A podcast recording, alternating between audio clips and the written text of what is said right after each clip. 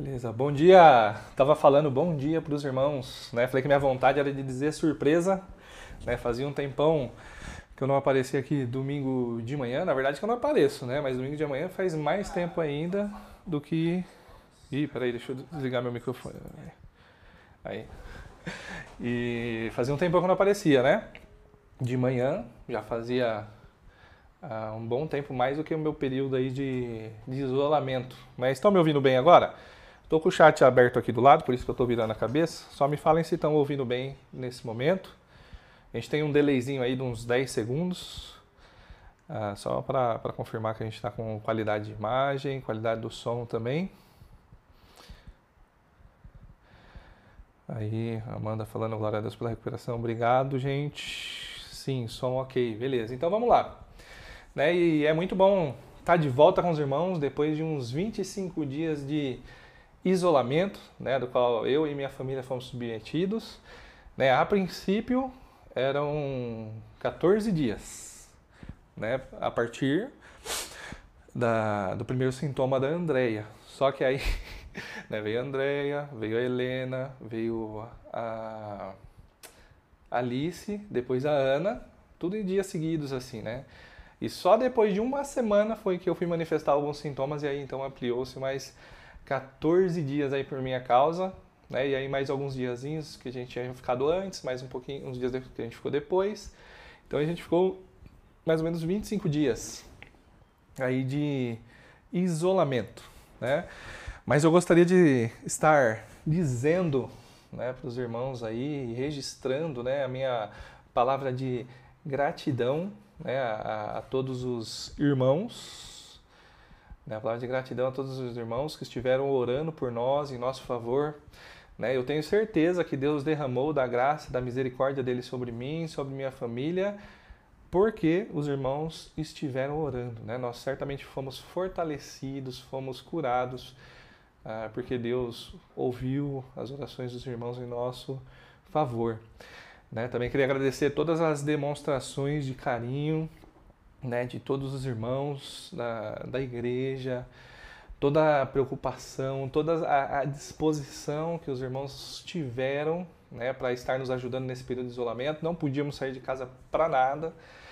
Né, então, diversos irmãos estiveram nos ajudando a indo no mercado para gente, a farmácia, coisas do tipo assim.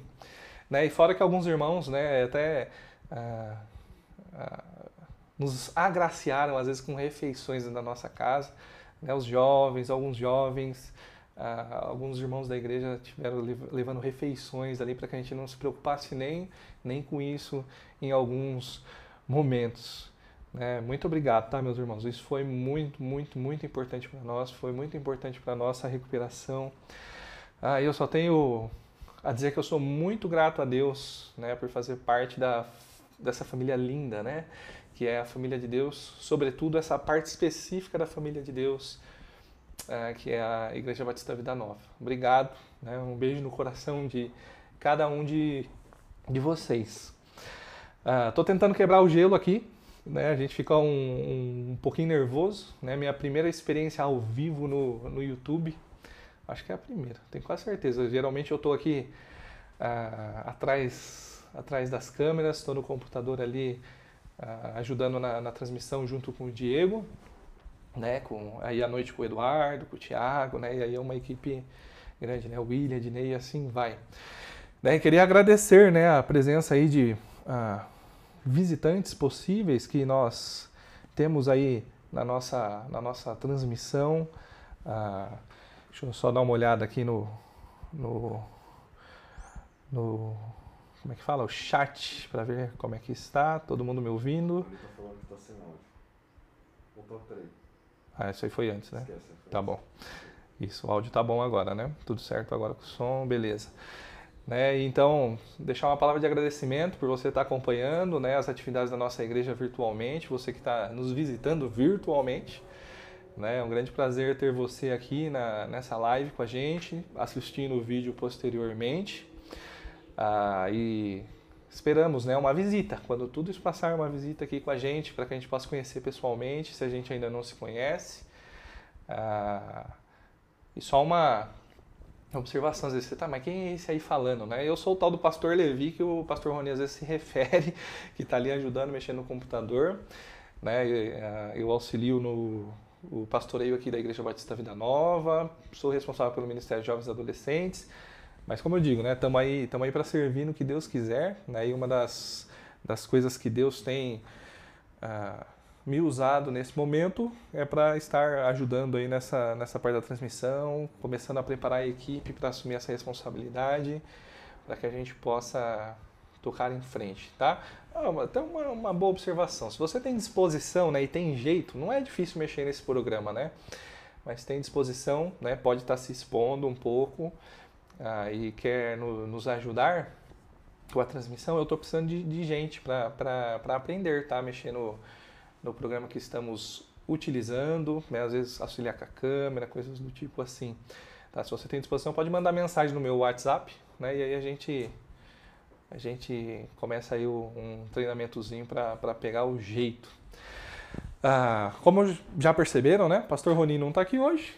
Né? Onde que o Pastor Roni está? Nesse momento ele está na casa dele, ah, se recuperando de uma cirurgia. Vou pedir para o Eduardo. Eduardo, coloca para mim o, o primeiro slide aí.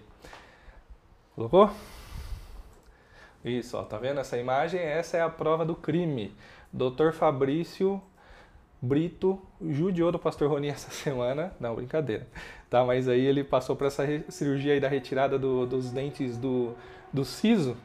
Né? E aí essa semana ele ficou de molho, ele ainda está cheio de pontos na boca, teve um período aí de, de inchaço, né? E da recuperação ele precisa estar tá de, de repouso. Então por isso que hoje ele não está aqui com a gente. Esse final de semana ele está nos acompanhando, acompanhando as programações da igreja ah, lá, lá da sua casa, junto com a, a, sua família. Né?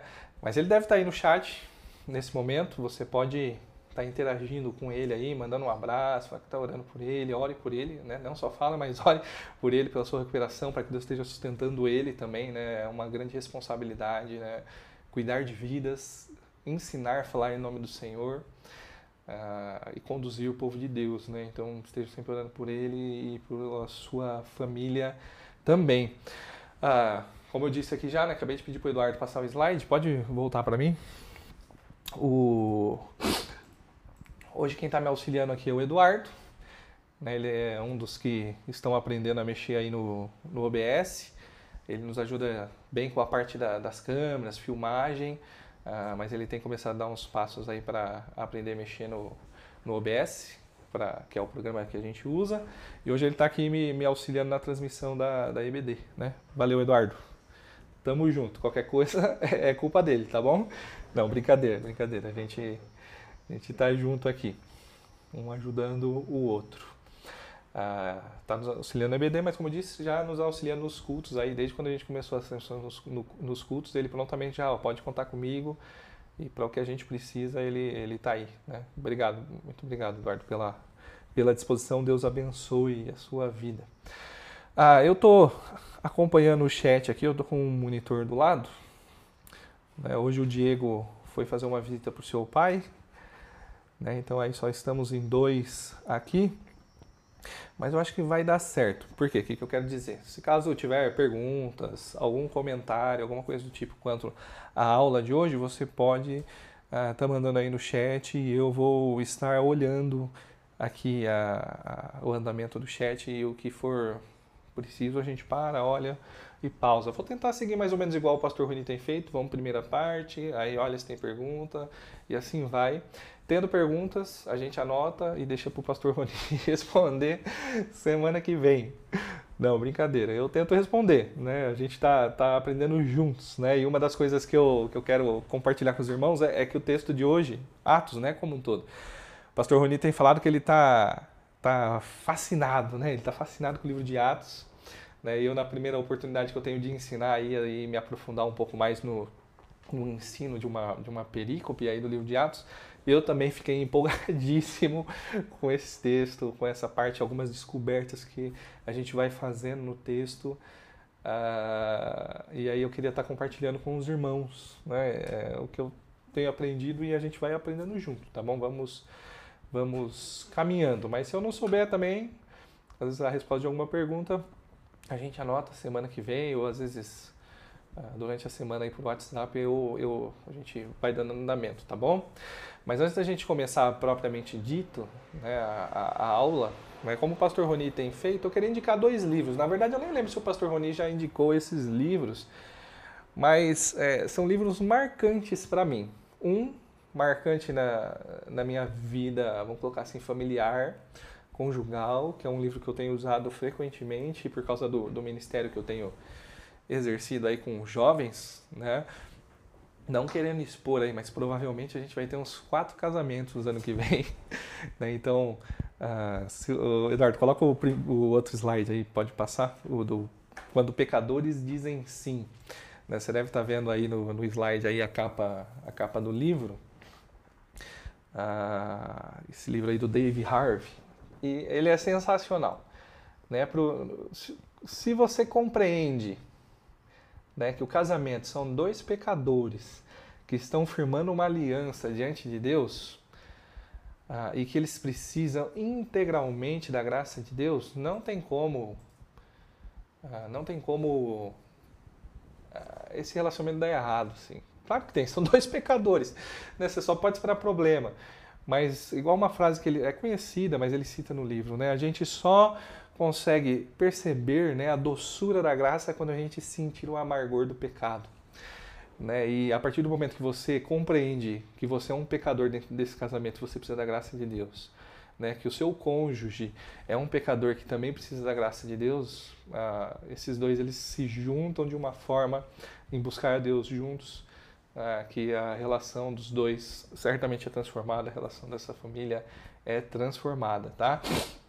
Um livro voltado mais para casais, né? Um pouco também você pode aplicar algumas coisas da família, certamente em qualquer outro tipo de, de relacionamento, essa questão de pecadores que precisam da graça de Deus. Mas ah, é um livro sensacional, recomendo muito a leitura, tá bom? Da, da, da, das famílias, dos casais de namorados, né? casais recém-casados, dos casais experiente casados, né? É, eu e a Andrea, a gente leu não exatamente recém-casados, mas ainda com poucos anos de casamento, né? já estamos com 10 anos de casamento, e frequentemente a gente passa por esse livro novamente para relembrar algumas coisas uh, que o pastor Dave Harvey nos lembra a respeito da nossa condição e, e da nossa posição dentro do casamento e de quanto somos miseráveis pecadores e precisamos da graça de Deus. Né? Pode passar para o próximo slide, Eduardo. Uh, uh, o segundo livro, esse aqui, eu tenho quase certeza que o pastor Roni já comentou em algum momento desse livro, tá? Uh, e como eu disse, o Quando Pecadores Dizem Sim foi o livro importante para minha vida e ó, já conheço ele há anos. Agora, essa comunidade verdadeira tem sido muito importante para esse momento agora. Uh, sou conhecido como pastor chorão, né? E o pastor Rony também, né? Esse pastor das igre da Igreja Batista da Nossa são tudo chorão, né? E no começo do ano, ah, eu e o meu soma a gente se propôs a estudar a comunidade verdadeira, né? A prática bíblica da coinonia, pegar esse termo coinonia que a gente traduz como comunhão, relacionamento às vezes, compartilhar, né? E o pastor Jerry Bridges, ele uh, vai passando versículo por versículo e trazendo mais ou menos como se fosse uma espécie de teologia prática da comunhão cristã. Uh, mostra que a gente tem um relacionamento de fato verdadeiro, de maneira objetiva, né? Porque estamos ligados a Cristo, estamos ligados a Cristo, estamos ligados a um corpo, né? Porque não é só eu que estou ligado a Cristo, são vários, né? Vários irmãos. Então estamos ligados uns aos outros, de verdade de maneira objetiva, da mesma forma como um pai está ligado ao seu filho sanguineamente. Né? E aí a gente tem uma subjetiva, que seria uma, um relacionamento experiencial, experimental, é onde a gente desfruta desses relacionamentos, né? tanto com Deus na comunhão, no desenvolvimento da vida cristã, do conhecer a Deus, mas também do uh, conhecimento dos irmãos, relacionamento com os irmãos? E Deus usa essa comunhão para transformar a nossa vida né? e para comunicar muita coisa também para a comunidade à nossa volta, né? para a pregação do Evangelho. E é simplesmente sensacional. Né? Eu recomendo que você leia esse livro, recomendo que os Somas, né? Se você está pensando num livro aí para vocês começarem a estudar Comunidade Verdadeira de Arbridges. É, isso aqui vai, vai aprofundar o relacionamento de vocês dentro do, do grupo de vocês, né? vai ampliar a visão que você tem de, de comunhão. Comunhão não é só ir lá e, e comer né, um, um lanchinho depois do culto, não é só compartilhar uma palavra, né, é uma vida uh, sendo compartilhada. Eu disse que ia chorar, né? Já comecei. Não sei se os jovens estão fazendo aposta quando me viram aí, mas eles geralmente fazem, né? uh, eu vou chorar mais vezes nessa aula, provavelmente. Mas foi muito interessante estar tá estudando sobre comunhão. Uh, e nesse momento que passamos uh, doentes, reclusos em casa, a gente experimentar, uh, desfrutar né, desse relacionamento que temos com Deus, que nos consola, né, mas também com os irmãos, né, que também são fonte de consolo, que nos edificam, que cuidam da gente. Uh, eu recomendo. Tá, leiam, uh, estudem no Soma. Também se vocês tiverem oportunidade. Comunidade verdadeira, tá? E mais uma vez, né? Obrigado por todo o cuidado com a gente, comigo e minha família. Bom, é isso. Espero que essas lágrimas ajudem a quebrar o gelo do nervosismo. Né, vamos orar então, agradecendo a Deus pelo momento, né, porque está tudo correndo bem. Uh, até agora, nesse momento na transmissão, a internet está tranquilo, o microfone funcionando bem, os computadores funcionando bem, câmera funcionando bem, que tudo continue assim até o fim. Uh, vamos orar então, pedindo para que Deus continue nos abençoando dessa forma e que Ele use esse momento né, para falar aos nossos corações. Pai, obrigado né, pelo dia que o Senhor tem nos dado, Sua graça, Sua misericórdia sobre nós, mais uma vez sendo renovadas, prova do Seu amor, do Seu cuidado, da Sua bondade. Muito obrigado, Pai. Obrigado porque já podemos logo cedo, né, no domingo, separarmos o momento para estar estudando a Sua palavra juntos, como igreja, né, ainda que virtualmente, mas unidos no Senhor, né, espiritualmente unidos, para te conhecer mais né, e nos aprofundarmos no relacionamento do Senhor. Por favor, né, use esse momento a fim de que a gente não coloque só uh, conhecimento por conhecimento dentro das nossas cabeças, mas que o seu Espírito Santo use a sua palavra para que então a gente possa aprender mais do Senhor, reter né, mais conhecimento do Senhor e um conhecimento experiencial, né, onde a gente realmente uh, sinta que estamos nos relacionando com o Senhor e nesse relacionamento a transformação acontecendo e a gente sendo moldado, transformados à sua imagem. Né, por favor, a gente pede que o Senhor derrame da sua misericórdia, sua graça sobre nós nos abençoando, fazer que todos os equipamentos aqui funcionem direitinho até o fim, né, os equipamentos dos nossos irmãos em casa também, para que todos possamos tirar bom proveito né, uh, do conteúdo desse momento juntos. Né, cuida do pastor Ronice, recuperando dessa cirurgia nos dentes, uh, que a recuperação continue indo bem, né, que logo ele tire esses pontos domingo que vem, ele possa estar aqui de novo, né, fazendo com maestria né, as aulas que ele tem dado.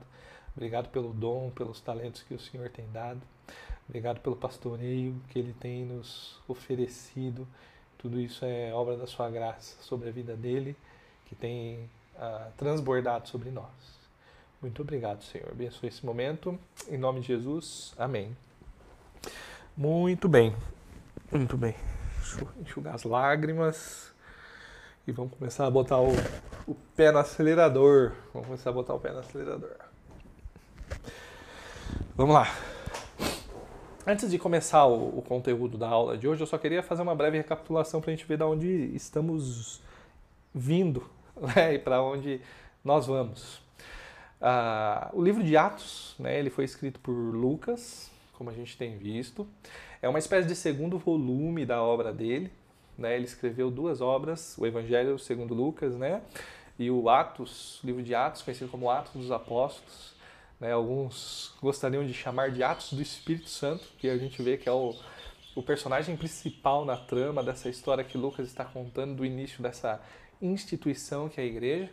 Né? E Lucas produz essa obra ah, após pesquisa, após experiências, afinal de contas ele acompanhou ah, os apóstolos né, em alguns momentos da, da sua vida.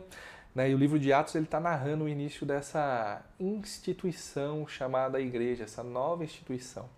Né, podemos nos referir que ele está narrando os feitos do Espírito Santo na inauguração desta instituição chamada igreja.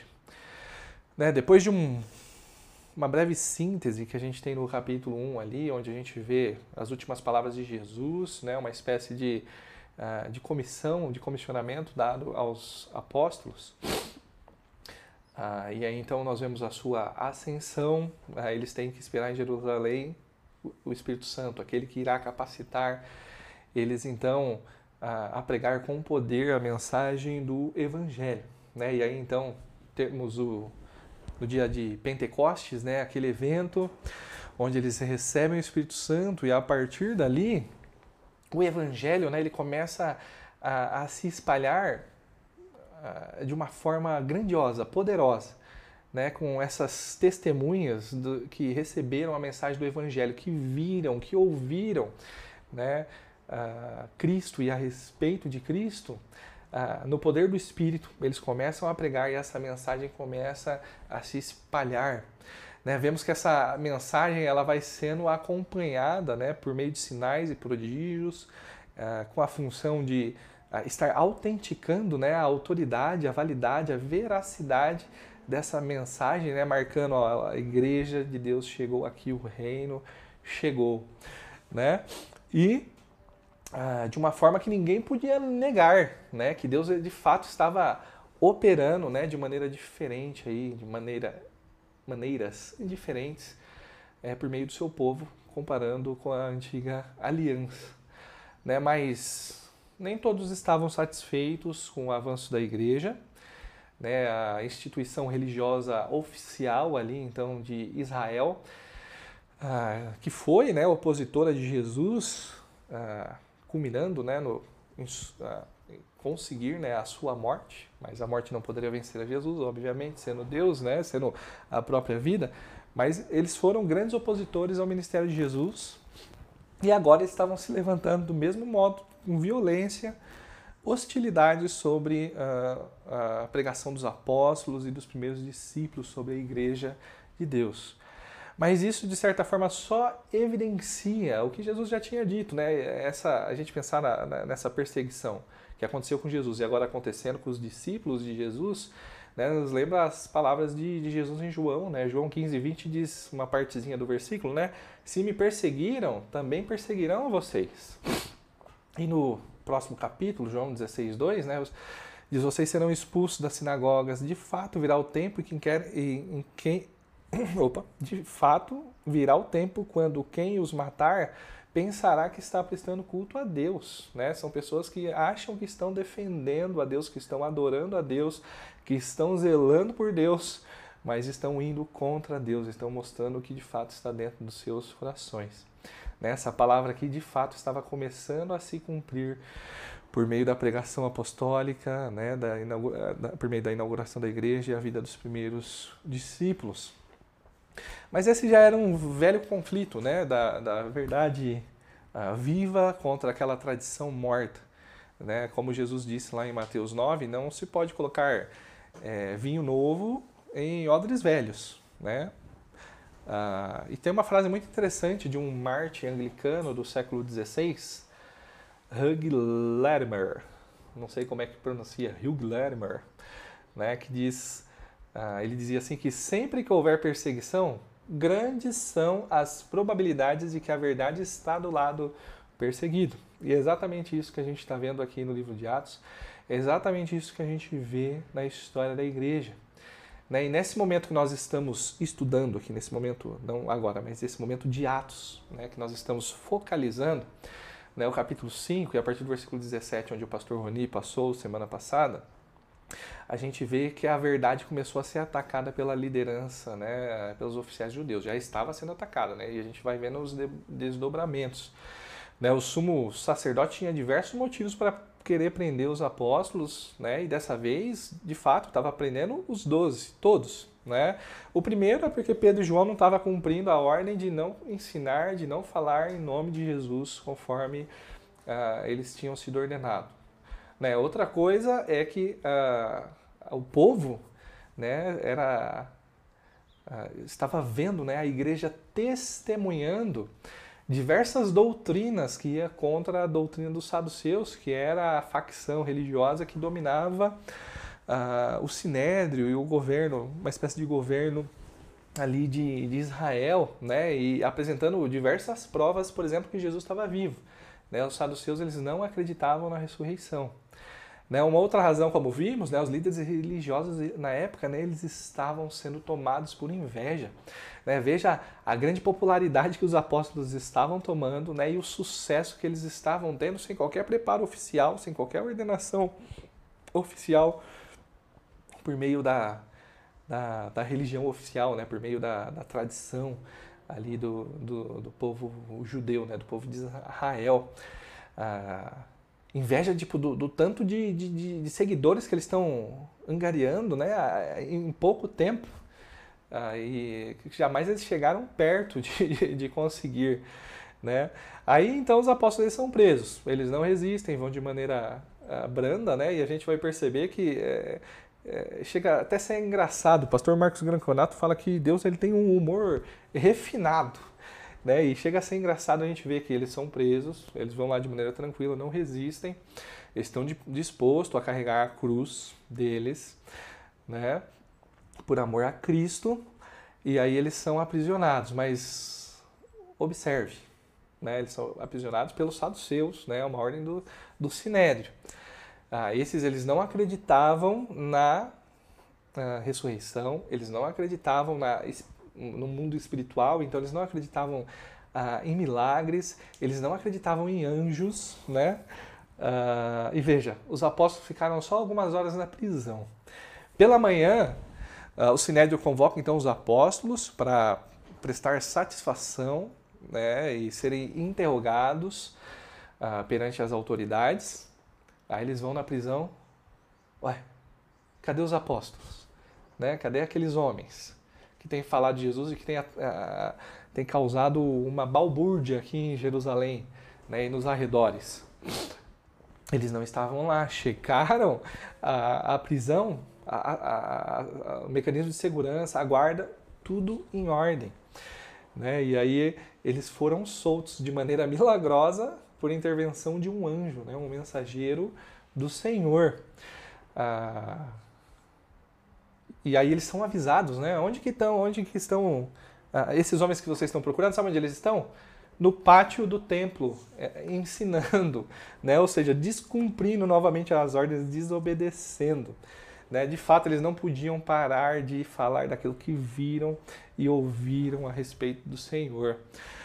Ah, só uma observação: se a gente pegar a, a, o templo ali, né, construído por Herodes, tinha uma área que era o templo, numa lateral a gente tinha ah, onde ficava o prédio, né, as salas onde se reunia o sinédrio, né, e aí tinha o pátio do templo, era tudo no mesmo lugar, tá bom? E a prisão ficava num cantinho, ali próximo também. Eles foram soltos dali, eles estavam no pátio do templo e o sinédrio reunido, convocando eles, achando que estão na prisão, e eles estão no pátio pregando. Né? É uma cena ah, pictórica, né? É, a gente consegue visualizar e chega a ser engraçado, né? A gente imaginando isso. E é nesse ponto que a gente está agora, né, em Atos 5, aí a gente parou mais ou menos a recapitulação até o, o versículo 26, nós vamos estudar então Atos 5, a partir do versículo 27 e vamos tentar ir até o 32. Uh, vamos lá. Vamos ler? 27 Atos 5, 27 até o 32. Atos 5, 27 e 32. Os irmãos podem abrir aí para nas Bíblias, nos celulares aí para acompanhar comigo a leitura. Tendo levado os apóstolos, ah, apresentaram-nos ao sinédrio para serem interrogados pelo sumo sacerdote, que lhes disse: Demos ordens expressas a vocês para que não ensinassem neste momento. Todavia, vocês encheram Jerusalém com a sua doutrina e nos querem tornar culpados do sangue desse homem. Pedro e os outros apóstolos responderam: É preciso obedecer antes a Deus que a homens. O Deus dos nossos antepassados ressuscitou a Jesus, a quem os senhores mataram, suspendendo-o no madeiro. Deus os exaltou, colocando à sua direita como príncipe salvador, para dar a Israel arrependimento e perdão dos pecados. Nós somos testemunhas destas coisas, bem como o Espírito Santo que Deus concedeu aos que lhe obedecem. Ah, esse é o nosso texto de hoje. Para que a gente siga de uma maneira ordenada um, um raciocínio, né, eu queria dividir em dois trechos, dois momentos essa, essa aula. Né, o primeiro momento, nós vamos ver três verdades que foi dita pelo sumo sacerdote. E o segundo momento, uh, nós veremos três verdades que foi dita para, pelos apóstolos.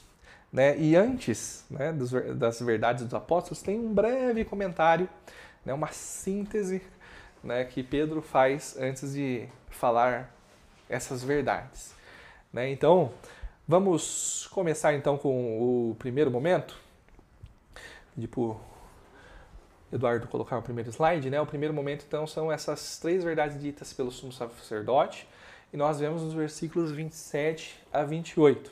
Né? E de fato, tá bom? Eles estavam numa posição, posição de acusador, uh, de injustos, uh, de injustos mas ah, eles falam a verdade em alguns momentos. E, na verdade, essa, essa afirmação né, inquisitória que o sumo sacerdote faz para os apóstolos, ela tem um quê de uma, de uma pergunta aí, então. Né? Então, a, a primeira verdade né, é a proibição da pregação do evangelho, né? Ah, é a primeira coisa, e é a primeira coisa que o, o, o sumo sacerdote fala, né, no versículo 28. Demos ordens expressas a vocês para que não ensinassem neste nome. Demos ordens expressas a vocês para que não ensinassem nesse nome. Ah, tendo o contexto então em mente, né, no versículo ah, a gente vê que eles estavam presos, foram libertos, são convocados, são encontrados no pátio. E aí então o versículo 27 começa nos apresentando que então pegaram eles ali, né? E o versículo 26 fala que não usaram força, com medo da, da revolta uh, do povo, né? Que estava então tomando partido dos apóstolos. Uh, então ele, eles são levados pelo capitão uh, para serem interrogados pelo sumo sacerdote. Uh, então aí no versículo 28, né, a gente vê essa a primeira verdadezinha. Ah, uma coisa interessante de se notar é a, a, posição que essa cena inicia, se inicia, né? Ah, os apóstolos são os que estão sendo inquiridos, são os que estão sendo acusados, né? E a, a, a liderança, eles são o a liderança são os, os julgadores, né? os que estão ah, incumbidos de, de, emitir algum juízo sobre então o, os acusados ali. Né? E o 29, então, demos ordens expressas pra, para vocês, a vocês, para que vocês então ah, não ensinassem no nome, nesse nome. É verdade, né? de fato, ah, havia sido dada uma ordem clara para que não se fosse ah, pregado, para que não se fosse ensinado no nome de Jesus. Aonde está essa ordem? Atos 4, 18. Né? Ah, a gente vê sendo dito assim, né? Então, chamando-os novamente, ordenaram-lhes que não falassem nem ensinassem no nome de Jesus. Né? A quem que essa ordem foi dada? Né? Foi a Pedro e a João. Se resumia só a Pedro e a João essa ordem, tudo indica que não. Também, ah, ah, na, verdade, aos outros ah, apóstolos, a todos os discípulos, a toda a igreja e a toda a comunidade de Israel. Né? Por quê? Veja, não foi só Pedro e João que foram presos, foram todos os apóstolos, os doze, o grupo dos doze. Ah, outro fato interessantíssimo da gente notar nesse texto é que essa ordem ela era tão abrangente que ah, em momento nenhum o sumo sacerdote cita o nome de Jesus. Né? Isso indica né, que, de fato, a oposição ah, contra Jesus era tão grande, tão grande, que não se poderia nem mencionar o nome de Jesus. Nem mencionar o nome de Jesus era permitido. Né? Foi uma ordem que foi clara e foi uma ordem abrangente também. Não abrangia só Pedro e João, mas a toda a comunidade de Israel. Né? E essa então foi a primeira verdade que foi dita pelo sumo sacerdote. A segunda verdade que uh, é dita então pelo sumo sacerdote, nós encontramos no uh, versículo 28 ainda na continuação. Né, o sumo sacerdote come, começa, começa dizendo: Demos ordens expressas a vocês para que não ensinassem neste nome.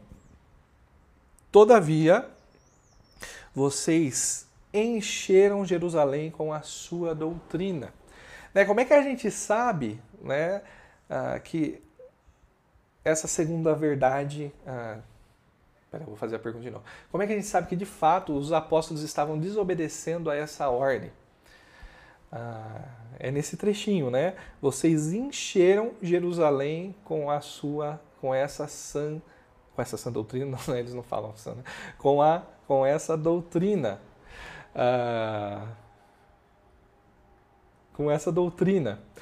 Ah, veja a, a ousadia né, do, dos apóstolos. Né? A ideia né, dessa, dessa palavra, mostrando que a cidade estava cheia né, do ensinamento dos apóstolos sobre Jesus, né, ela traz a ideia de saturada, traz a ideia de completa, abarrotada, traz a ideia de algo que uh, era abundante. Né? De fato, o, os apóstolos eles pregavam no poder do Espírito, né? por causa que uma ousadia, uma intrepidez como essa, uma o fato de uma pregação destemida como essa uh, é só na capacitação do Espírito Santo mesmo, né? é só uma obra sobrenatural. A gente está tá vivenciando né, um momento de, de pandemia né, e o, um dos principais medos que se tem uh, quanto a esse tipo de coronavírus uh, que causa a Covid-19, o tal do SARS-CoV-2, né? Descobri esses dias, né? Fiz os exames, né? Pra, quando eu fui diagnosticado. Uh, um dos principais medos era a forma como ele se alastrava, né? Ele começa a contaminar antes da pessoa mostrar algum sintoma. Uh, ainda há discussão quantos dias antes, quantos dias depois, né? E, é, quantos dias antes, né? E também um pouquinho quantos dias depois. Mas quantos dias antes, né? Porque não sabe exatamente, não tem certeza quando os sintomas começam a se manifestar, mas certamente antes dos sintomas ele já começa a se alastrar. E então as pessoas contaminadas elas começarem a contaminar umas para as outras.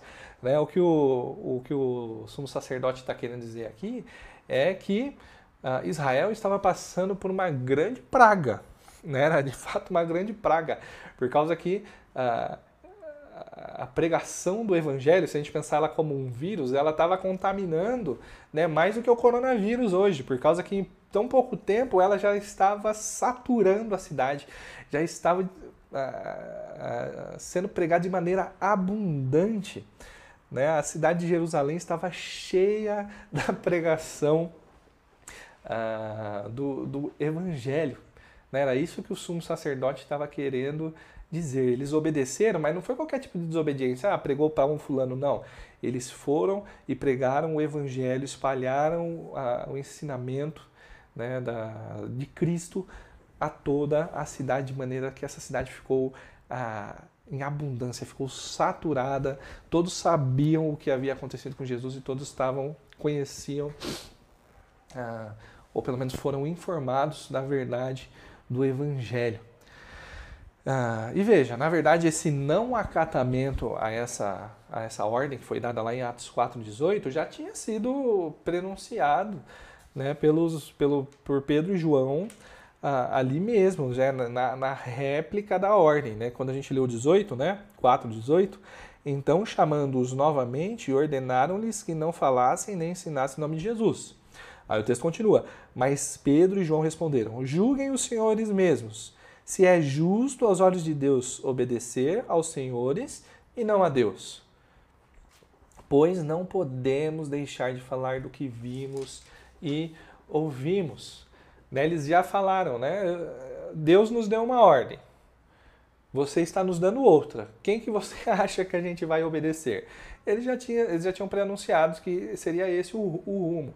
Né? Eles iriam continuar pregando o Evangelho né, na capacitação, no poder do Espírito Santo. Né, isso aqui, já já eu, eu, eu, faço uma observação melhor quanto a isso. Né, a gente uh, se deixa abater e deixa de pregar o Evangelho, de compartilhar as boas novas de salvação com uma pessoa que não conhece por tão pouca coisa. Né, a gente se vende, às vezes, por coisa tão, tão mais barata. Eles estavam sendo ameaçados de morte né, no nosso contexto aqui no Brasil, a gente. no máximo que a gente vai tomar uma pedrada. e nem isso. E se você for mais pro sertão, às vezes eu acho que é capaz, né? Ou às vezes numa, numa tribo indígena, né? com pouco contato com, com a civilização moderna. Ah, mas de fato, o máximo que vai acontecer é você ser humilhado, você ser xingado, alguma coisa do tipo. Você ser ofendido.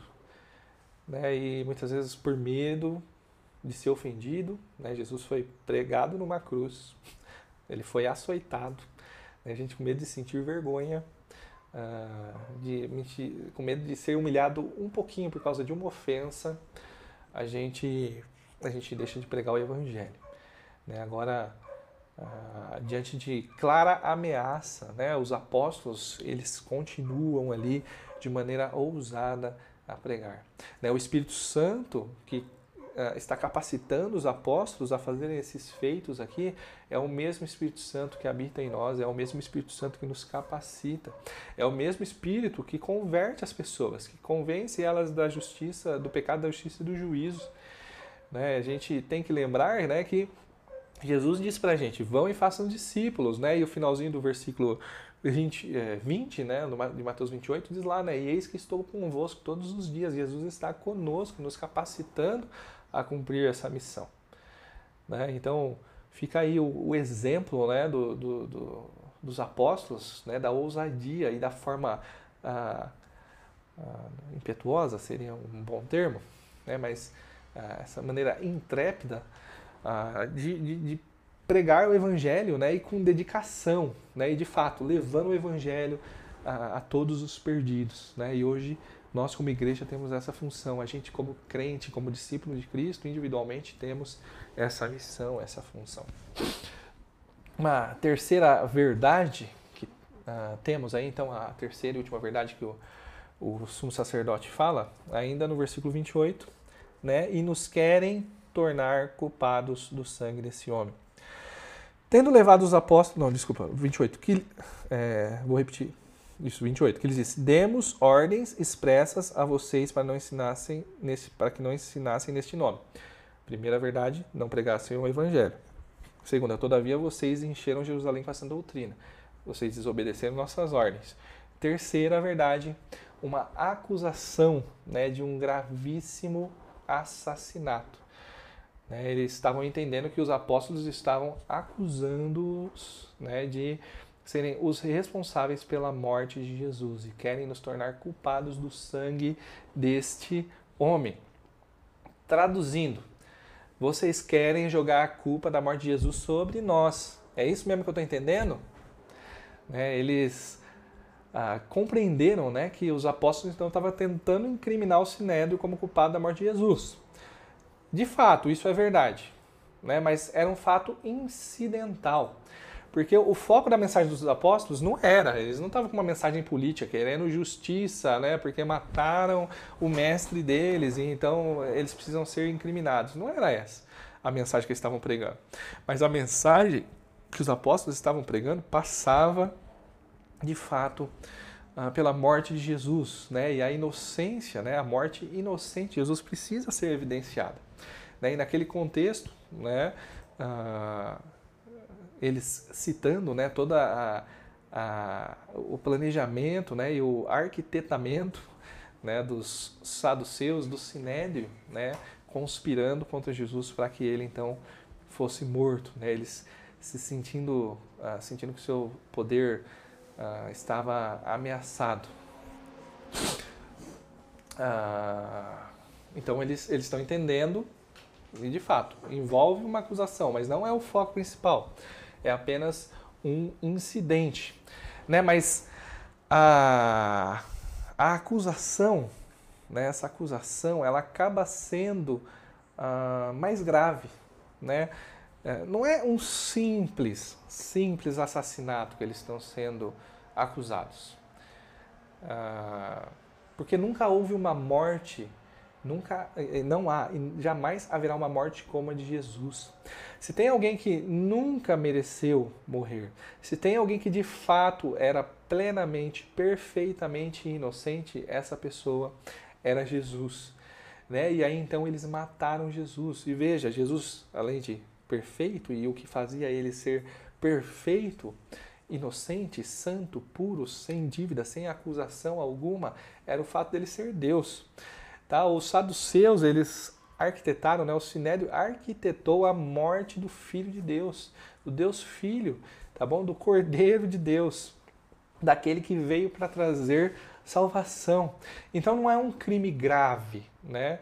uh, que está recaindo então sobre o Sinédrio, mas é, é uma aberração né, o fato do, do Sinédrio ter arquitetado, ter planejado, ter mandado matar Jesus, né, o Santo de Deus.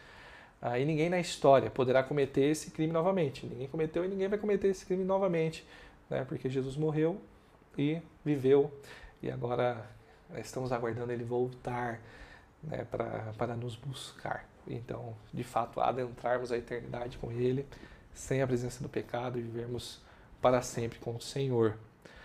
Ou seja, né, acabava que a acusação que os apóstolos faziam era uh, que vocês não são assassinos, vocês são muito mais que assassinos. Né, é um absurdo. Né? E por que a, a preocupação? Claro, a preocupação por parte do Sinédrio. Né? Por que eles estavam preocupados com essa acusação? Eles eram poderosos.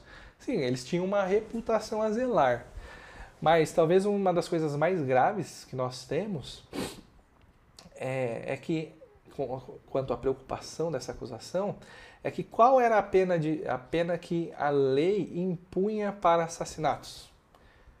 Né, Levítico 21, 12, um exemplo, né, nós vemos lá que a pena era a morte. Né, eles temiam a popularidade dos apóstolos, né? E aí então uh, eles terem a sua a reputação deles manchadas, mas também temiam eles terem que sofrer as consequências do crime que cometeram, encarar a morte. Né? Essa foi a, a terceira verdade. Então nós temos três verdades que foram ditas aí. Né? A proibição da pregação do, do evangelho, né? Ah, os apóstolos, eles de fato desobedeceram essa ordem de não pregar o evangelho, e de fato havia uma gravíssima acusação de assassinato, uma responsabilização uh, da morte de Jesus sob o sinédrio. Essas foram as verdades que foram ditas sumo sacerdote, né, ao inquirir aos apóstolos. Agora, como resposta, nós vamos ver três verdades que foram ditas né, pelos apóstolos. Mas antes tem um breve comentáriozinho, né, uma justificativa que Pedro uh, faz em nome dos doze. Né? Pedro né, e os outros apóstolos, ah, eles vão responder aí no versículo 29. Pedro e os outros apóstolos responderam: É preciso obedecer antes a Deus do que aos homens. É preciso obedecer antes a Deus do que aos homens. as palavras são sucintas, né? mas são incisivas. Né? Quem deu a ordem para que os apóstolos pregassem? Quem foi? Deus, certo? Quem é Deus? Passarinho resolveu cantar bem aqui. Estão ouvindo os passarinhos? Né? É um dos privilégios da gente estar na, na chácara aí, né? Mas esse foi alto. Né? Mas uh, quem mandou eles pregarem foi Deus. E quem é esse Deus? É o Criador, o Criador desses passarinhos aqui, né? Ele é o Criador, ele é o soberano, ele é o dono de tudo e de todos. Ele faz tudo como lhe apraz, tudo como ele quer, né? E não presta contas a ninguém. Esse é o Deus que mandou eles pregarem. Né? Quando o, o soberano manda, né, o que, que a gente faz? Né, a gente obedece. Né? O que os apóstolos estão dizendo aqui é: olha, é, por favor, não, não, me entendam mal, né? não me levem para o lado pessoal, mas, mas eu não tenho opção. Né? Eu não tenho opção. Quem me mandou foi Deus, e importa obedecer a Deus do que a homens. Né? Vocês são pecadores, vocês estão sob a maldição do pecado, vocês precisam de transformação no coração de vocês, vocês precisam de Jesus. O que vocês estão mandando fazer vai contra Deus. E isso é o que eles vão evidenciar na verdade. Que o que eles estavam pensando, as verdades dos apóstolos, né? Que o que eles estavam pensando, o que eles estavam planejando, o que eles estavam arquitetando, o que eles estavam mandando era totalmente contra aquilo que Deus queria. Né? E aí então os apóstolos falam, a gente não tem opção, a gente tem que obedecer a Deus. Né? Deus nos deu uma ordem, vocês estão nos dando outra. Quem que vocês acham que a gente vai obedecer? Porque nós vamos obedecer a Deus. Né? E aí depois disso, né, você começa a imaginar que o Sinédrio ficou em êxtase. Né? Eles ficaram super felizes. Né? Eles começaram a se render a Deus. Né? E o arrependimento, uh, veio sobre eles. Né? Foi isso que aconteceu? Não, se a gente olha o versículo 33, né, a gente vai ver como resultado né, dessa atitude dos apóstolos, a gente vai ver, uh, ouvindo isso, versículo 33, ouvindo isso, eles ficaram furiosos e queriam matá-los. Ou seja, os, os, o Sinédrio, né, o, conselho do Sinédrio, ficou, eles ficaram extremamente furiosos né, com a atitude dos apóstolos né, e queriam então matar os apóstolos. Né, obedecer a Deus, de fato, é sempre o melhor. A gente não tem opção. Deus manda, a gente tem que obedecer. Né, muitas vezes, infelizmente, por causa desse sistema corrompido, né, o mundo é mau o sistema é corrompido né, e é dirigido né, uh, por Satanás, uh, infelizmente a gente vai ter que assumir algum custo por obedecer a Deus, algum custo por falar a verdade. Né? E é isso que os apóstolos eles estão fazendo. Eles vão falar a verdade, eles vão obedecer a Deus e eles vão então assumir o risco né, de, de ter que pagar o custo né, que o sistema desse mundo às vezes impõe para os filhos de Deus. Mas isso não é novo na história, tá bom? Sempre, sempre a verdade foi perseguida, como aquela frase que a gente leu do, uh, daquele uh, pastor anglicano que foi martirizado no século XVI, logo no início. Mas na história sempre foi assim, né? Uh, pessoas que decidem obedecer a Deus né, em detrimento a, a ordem que foi dada uh, por alguma autoridade estabelecida nesse mundo. Né? E, por exemplo, no Antigo Testamento a gente tem alguns exemplos. Né? No livro de Daniel, por exemplo, nós temos pelo menos dois. Né? Veja, abra comigo aí Daniel 6. Daniel. Ixi, passei Daniel. Daniel. Daniel, Daniel. Aqui, Daniel 6. Daniel 6, a partir do versículo 6. O que acontece? Dário, né, no o, o contexto, nomeou 120 sápatras né, para governar o reino, colocou três supervisores sobre eles, né, e um desses supervisores era Daniel. Né? Daniel ele estava sendo tão bem quisto e visto, né, que, uh, e tão competente com a sua função, que uh, o, o, imperador estava até considerando de colocar ele como governador. Por causa dos ciúmes, então, do, dos demais sátrapa- sátrapas e, e supervisores, eles resolvem armar um plano contra Daniel. Versículo 6 de Daniel 6. E assim os supervisores e os sátrapas, sata, sátrapas, e palavrinha. E assim os supervisores e os sátrapas, de comum acordo, foram falar com o rei. Ó rei Dário, vive para sempre. Todos os supervisores reais, os prefeitos, veja, uma mentira, não foi todos os supervisores reais. Daniel não falou isso, né?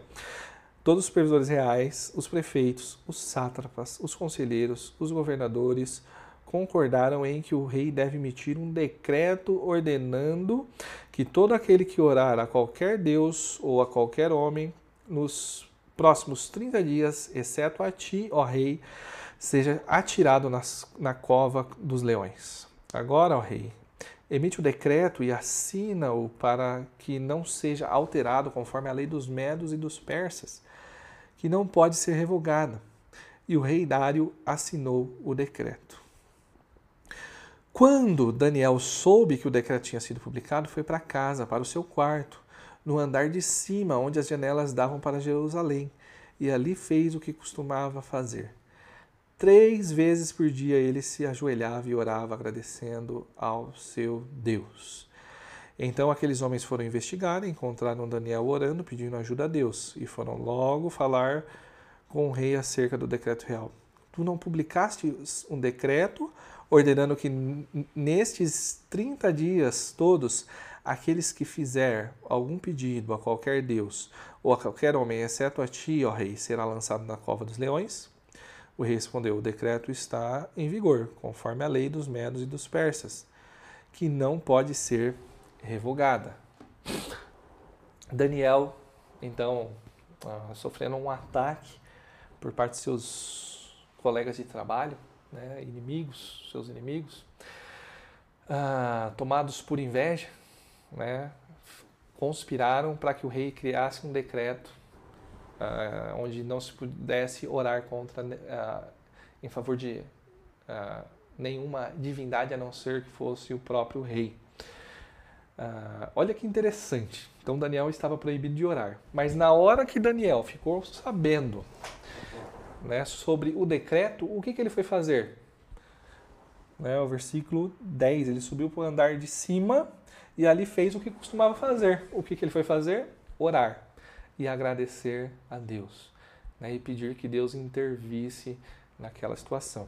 Como resultado, a história é conhecida de todos. Né, o que, que aconteceu? Cova dos leões.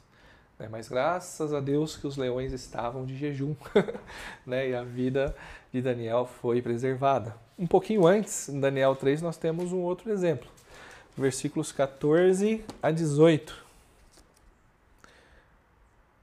3, 14 a 18. Nabucodonosor lhes disse: É verdade, Sadraque, Mesaque, Mesaque e Abednego, que vocês não prestam culto aos meus deuses nem adoram a imagem de ouro que mandei erguer? Pois agora, quando vocês ouvirem a, o som da trombeta, do pífaro, da cítara, da harpa, do saltério, da flauta dupla e de toda espécie de música, se vocês se, dis, se dispuserem a prostrar-se em terra e adorar a imagem que eu fiz, será melhor para vocês. Mas se não adorarem, se não a adorarem, serão imediatamente atirados numa fornalha em chamas e que Deus poderá livrá-los das minhas e que Deus poderá livrá-los das minhas mãos. Olha que petulância do, do rei. Sadraque, Mesaque e Abednego responderam ao rei: Ó Nabucodonosor, não precisamos defender-nos diante de ti. Se formos atirados nas fornalhas em chamas, o Deus a quem prestamos culto pode livrar-nos. Ele nos livrará das tuas mãos, ó rei. Mas se ele não nos livrar, saiba, ó rei, que não prestaremos culto aos teus deuses, nem adoraremos a imagem de ouro que mandaste erguer. Sadraque, Mesaque e Abednego, então, eles estavam sendo forçados a adorar a estátua do rei, ah, que o rei ergueu. Né? Ah, diante do rei, eles são inquiridos e são convocados a fazer essa adoração. Eles deixam claro, rei, veja, nós entendemos muito bem quais são as ordens. A gente entendeu muito bem quais são os riscos. Mas eu queria que você soubesse de uma coisa: Deus tem poder para nos livrar. Mas ele nos livrando ou não nos livrando, nós não vamos adorar outros deuses. né? Nós não vamos nos prostrar diante da estátua que o Senhor fez. Nós obedeceremos a Deus. Qual foi o resultado? Fornalha. E mandou ainda aumentar a temperatura daquela fornalha. Mas Deus preservou a vida deles, né, ao ponto de eles viram uma outra pessoa lá dentro naquelas fornalhas e o rosto era como se fosse um, um anjo, né, um homem de Deus. Ah, eles saíram de dentro das fornalhas ilesos, eles não tinham nem cheiro de fumaça, nem cheiro de, de, eh, de queimado. Estavam cheirando two and two, né, one million. Uh, Armani Code. Está cheirando uh, o cheiro normal, né? sem cheiro de, de queimado. Uh, mas veja, nesse caso, né, tanto de Daniel quanto dos seus amigos ali, Sadraque, Mesaque e Abednego, eles, Deus de fato preservou a vida deles, mas nós não sabemos né, qual é o plano de Deus né, para os testes que a gente vai enfrentar. Mas a gente tem que estar disposto a assumir o risco. Né? Jesus ele foi até o fim, nos amou até o fim né? e deu a sua vida em nosso favor. Né? Nós devemos também amar a, a Cristo até o fim. Né? E quem ama, obedece, e obedece também até o fim. Né? A gente olha a tradição né? e a gente vê em diversos escritos mostrando que os apóstolos, né, todos eles provavelmente tenham sido martirizados. Quando a gente olha a história da igreja, a gente viu o Antigo Testamento, a gente sabe como é que foi o fim dos apóstolos, e a gente olha para a história da igreja, a gente vai ver diversos, né, em diversos momentos a igreja sofrendo uh, grave uh, perseguição, né, ao ponto né, de no século II, né, Tertuliano de Cartago dizer que o sangue dos mártires era a semente da igreja. Né, muitos morriam, mas na proporção que muitos morriam, uh, eles eram martirizados, a, a, a igreja crescia, aumentava o número, eles não conseguiam exterminar essa praga que era uh, os cristãos, os seguidores, os discípulos de Cristo. Uh, e eu trouxe alguns exemplos, tá bom? Só para a gente ver a história, eu trouxe um aí da, da igreja antiga, né? Na, no período patrístico, se eu não me engano. Uh, trouxe um exemplo aí da igreja medieval, uh, John Hus, aí na baixa, baixa Idade Média, né? trouxe um exemplo aí da, de uma família sul-coreana, né? Século passado, e um exemplo agora desse, uh, desse século que estamos vivendo, né, os cristãos coptas e uganês. Uh, né, e vamos lá. Quem foi Policarpo? Né? Policarpo foi um bispo aí na cidade de Esmirna. Né? Ele nasceu aí em 69 ele acabou sendo morto em 159 depois de Cristo. Tá? Não 1159, 59, né? segundo século. Ah, ele escreveu duas cartas para a igreja de Filipos, né? essas cartas elas estão conservadas, né? a, gente tem acesso ao conteúdo delas, são livros, documentos importantes, né? não são inspirados como a Bíblia, mas são documentos importantes. Ele foi ah, discipulado por João, né? pelo apóstolo João. Ah, então ele deu continuidade ao ministério dos apóstolos, foi um dos homens que deu continuidade ao ministério dos apóstolos. Né, diz a, a, história né, que ele, ao entrar na, na arena né, para ser morto, ele ouviu uma voz vindo do céu dizendo: Ser forte, Policarpo, ser homem. Né, aí ele foi condenado à fogueira. Acender a fogueira, o fogo não foi capaz né, de queimá-lo, ah, então mataram ele a, a golpes de espada. Né, ele foi preso por causa do evangelho. Né, ele foi inquirido né, e forçado a amaldiçoar a Cristo né? E veja a resposta que ele deu, que então ele foi condenado à morte. Por 86 anos tenho sido servo de Cristo. Ele nunca me fez mal algum. Como posso blasfemar de meu rei que me salvou? Então Policarpo foi morto.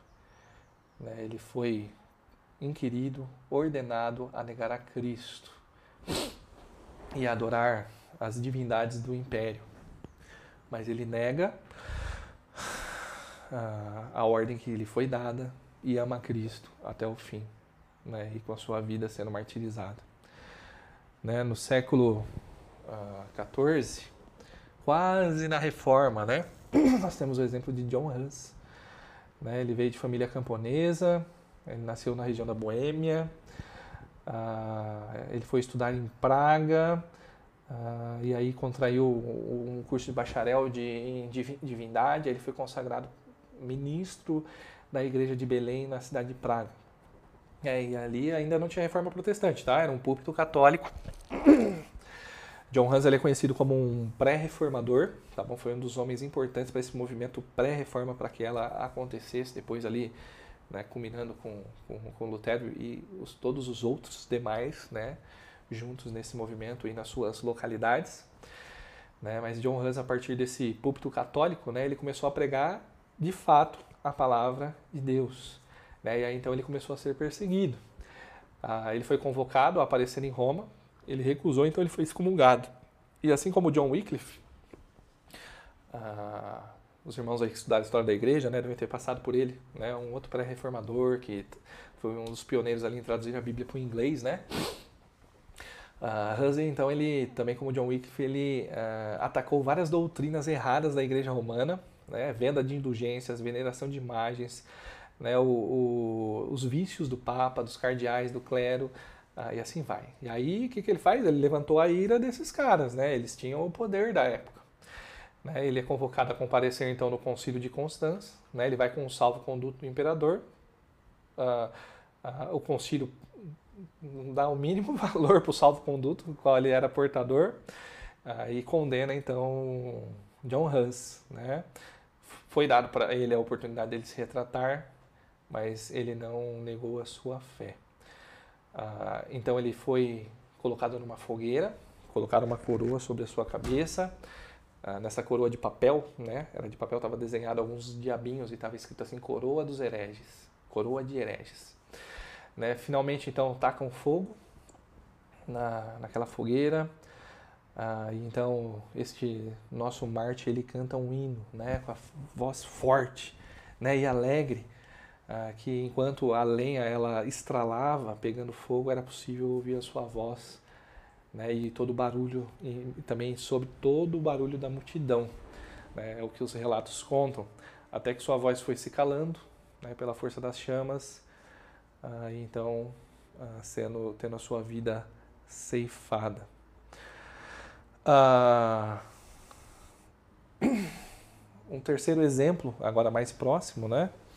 Aí já no século XX, né, o pastor David Yong Cho, ele conta em um dos seus livros né, a história de um pastor que foi preso pelos soldados comunistas né, numa cidade chamada Incheon, Uh, na época da invasão comunista lá na Coreia do Sul. Né? Os soldados prenderam, uh, ameaçaram matá-lo, né, caso ele não negasse a Jesus. Né, com bravura, né, o que, que esse pastor faz? Ele reafirma a sua fé. Uh, os soldados, então, irados, ameaçam né, prender ele, né, na verdade, enterrar né, vivo ele e toda a sua família, caso ele não negar a sua fé o pastor e a sua filha, a sua filha, sua família, né, sua esposa e seus filhos, eles preferiram o martírio em vez de negar a fé. Ah, foi aberta então uma cova, jogaram o pastor né, e sua família, sua esposa e seus filhos ah, dentro dessa cova, começaram a, a jogar terra E eles começaram a ser soterrados, começaram a ser sufocados.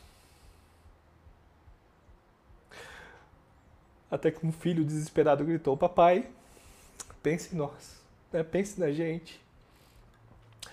O pai, aflito, começou a chorar, mas a esposa disse então para os seus filhos: Coragem, meus filhos. Vocês não sabem que hoje à noite nós vamos jantar essa noite nós vamos jantar com Jesus, o Rei dos Reis, o Senhor dos Senhores.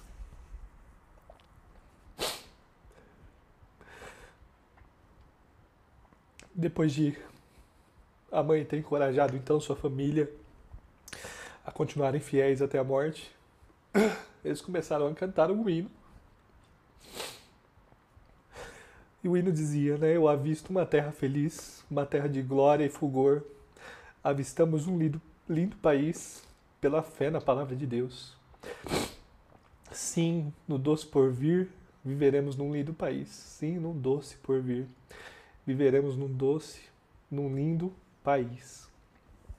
Eles cantaram cheio de entusiasmo, até que suas vozes foram sendo silenciadas debaixo dos, dos escombros. E a obediência então dessa família levou eles a esse caminho do martírio. Mas no fim desse caminho, eles se encontraram com a glória de Deus e tudo valeu a pena. A multidão assistiu né, esse martírio. Né, e comovida por causa do testemunho dessa, dessa família, dezenas de pessoas se converteram, receberam a Cristo como seu Salvador. E o último exemplo que eu queria trazer é esse bem perto, né, o, esse quadro né, aí dos 20 coptas, né, foi feito em memória, né, em comemoração à memória dos, dos uh, de cinco anos do martírio desses 20 coptas. Né? Coptas é uma denominação de uma igreja cristã egípcia. Né, e esse ganês, né, o que aconteceu? O Estado Islâmico né, uh, invadi, é, aprisionou é, esses uh, 20 cristãos da igreja copta uh, e falou que ia matar se eles não negassem a Cristo. Eles não negaram e então foram mortos. Né? Vendo o testemunho deles, um ganês disse: O Deus deles é meu Deus. Então ele foi morto também. Uh, gente, quando nós decidimos obedecer a Deus, há um preço.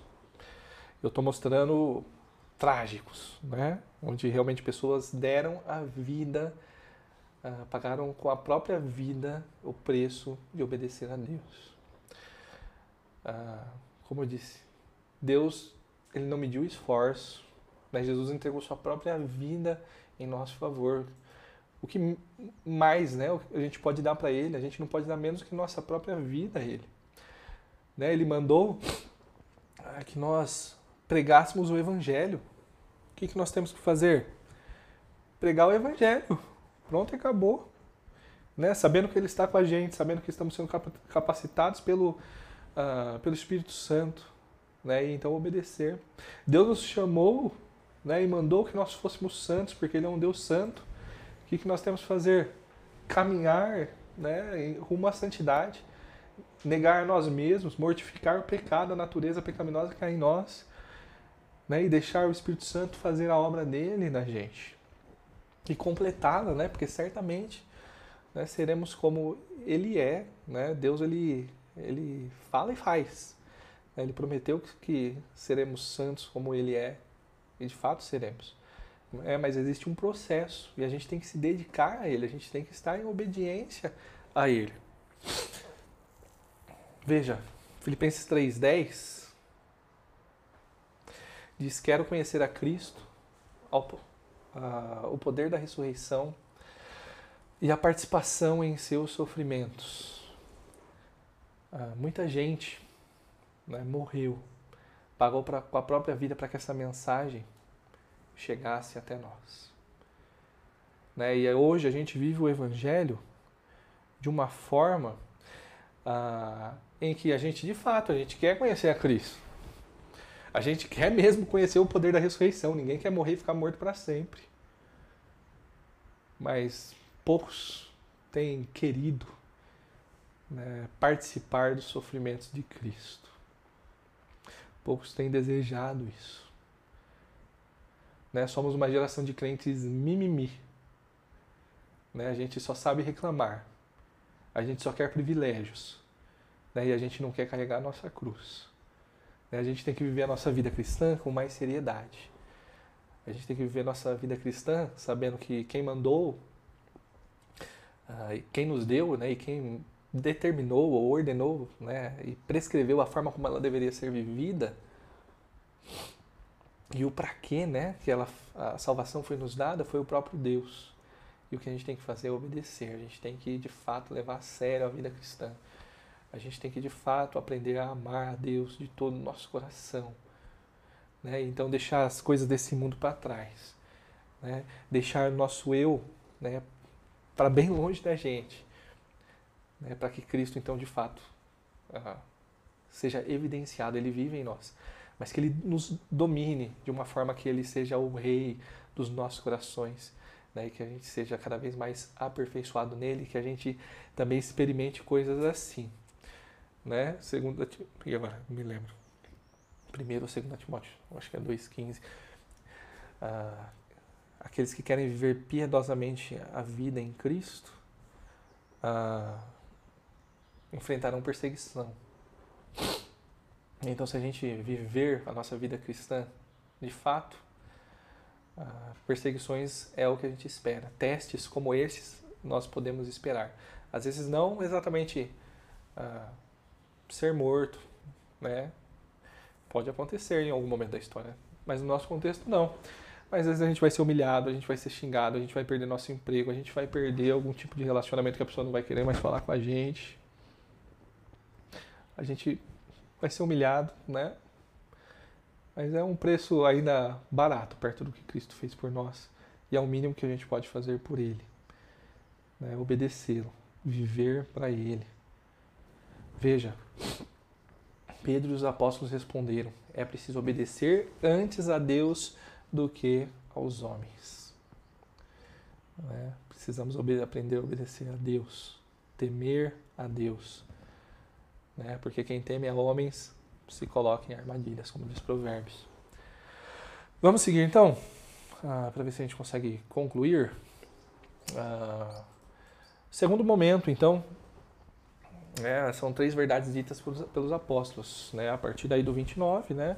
mas especificamente do 30 ao 32. Né? O 29 eu coloquei só como um, um breve comentário. Né? Afinal de contas, é possível né, que Lucas só tenha registrado uma síntese, mas é possível que eles também tenham sido bem sucintos e resumidos né, na, na fala deles, uh, por conta que eles já tinham anunciado que eles uh, iriam obedecer a Deus né, e eles não poderiam deixar de falar do que viram e ouviram, né, conforme uh, Atos 4, 19 e 20. Né? Então eles são sucintos e aí eles vão evidenciar né, que uh, eles de fato obedecem a Deus. Uma coisa a se notar aqui agora é que eles estavam na posição do sacerdote de inquiridor, né, dos julgadores, e os apóstolos de acu, acusadores, acusadores não, acusados, réus. Né? E agora a gente vai ver que o jogo vai inverter. Né? Agora, ah, quem está na posição de julgador né, ou de inquiridor ah, são os apóstolos, e a gente vai ver que os, a posição de réu e acusados agora, ah, quem toma esse posto é o sumo sacerdote né, e o conselho do sinédrio. Né? E a primeira verdade que a gente vê nesse trecho é então Deus ressuscitou a Jesus versículo 30. Cadê? Deixa eu voltar lá para o nosso texto. Aqui, 5,30. O Deus dos nossos antepassados ressuscitou a Jesus. Esse trecho que a gente começa agora a partir do versículo 30, ele é muito rico. Né? Ele é riquíssimo de detalhes, né? onde ah, fica claro e evidente né? o contraste da vontade de Deus né? e uh, o pensamento, a vontade dos líderes judaicos. Né? O, uma coisa a se, uh, que chama a atenção aos nossos olhos logo de início é o Deus dos nossos antepassados. Né? O que, que significava esse o Deus dos nossos antepassados? Né? Um judeu ouvindo isso, o Deus dos nossos antepassados, no caso ainda um líder dos judeus, sumo sacerdote, né, e o conselho ali do sinédrio, líderes né, do povo, ao ouvir isso, imediatamente a mente deles era remetida para o Deus de Isaac, né, de Abraão, Isaac e Jacó, né, o Deus da nação de Israel, o Deus a quem os apóstolos servem, né, e o Deus a quem a liderança judaica dizia que servia e fingia adorar também. Né? Ah, eles estavam querendo chamar a atenção. Veja, não estou adorando outro Deus, eu não estou sendo idólatra, não é uma, um falso Deus que eu estou levantando aqui, tá bom? Mas é o Deus dos nossos antepassados, o Deus vivo e verdadeiro, ressuscitou Jesus, né, a quem vocês mataram. Comece a observar esses contrastes. Né? E a- olha a, a disso- dissonância entre o coração da liderança judaica né, com o Deus vivo verdadeiro. Né? O que Deus pensa está em total descompasso com o que o- a liderança, né, com o que eles pensavam. Né, o que estava sendo evidenciado aqui é que o coração né, do, do sinédrio, do- da liderança do povo de Israel, né, do- do- do- dos falsos mestres religiosos aí no caso, estava muito longe, estava muito longe de Deus, né, esse Deus que ressuscitou a Jesus. Né, e observe né, a, ousadia, né, a intrepidez. Né, Eles foram ordenados a não pregar o evangelho. Eles não podiam mais falar e ensinar no nome de Jesus. Não podiam mais falar no nome de Jesus e nem ensinar no nome de Jesus. Eles encheram Jerusalém com a doutrina de Jesus, com o ensino de Jesus, com o evangelho de Jesus. E veja, olha, olha que intrepidez, eu fico impressionado com isso. É, che- Chega a ser engraçado também, né? É um pouco, tem um quê de humor aqui, né? Ah, observe, né? A, a ordem era dada para não falar e não ensinar nada no nome de Jesus. O que, que Pedro está fazendo aqui? Né? Diante do sinédrio, né? respondendo o sumo sacerdote. Né?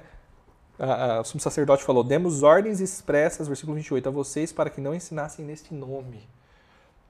E logo em seguida, o que, que Pedro está falando? Jesus, Jesus, Jesus, Jesus, Jesus, Jesus, Jesus.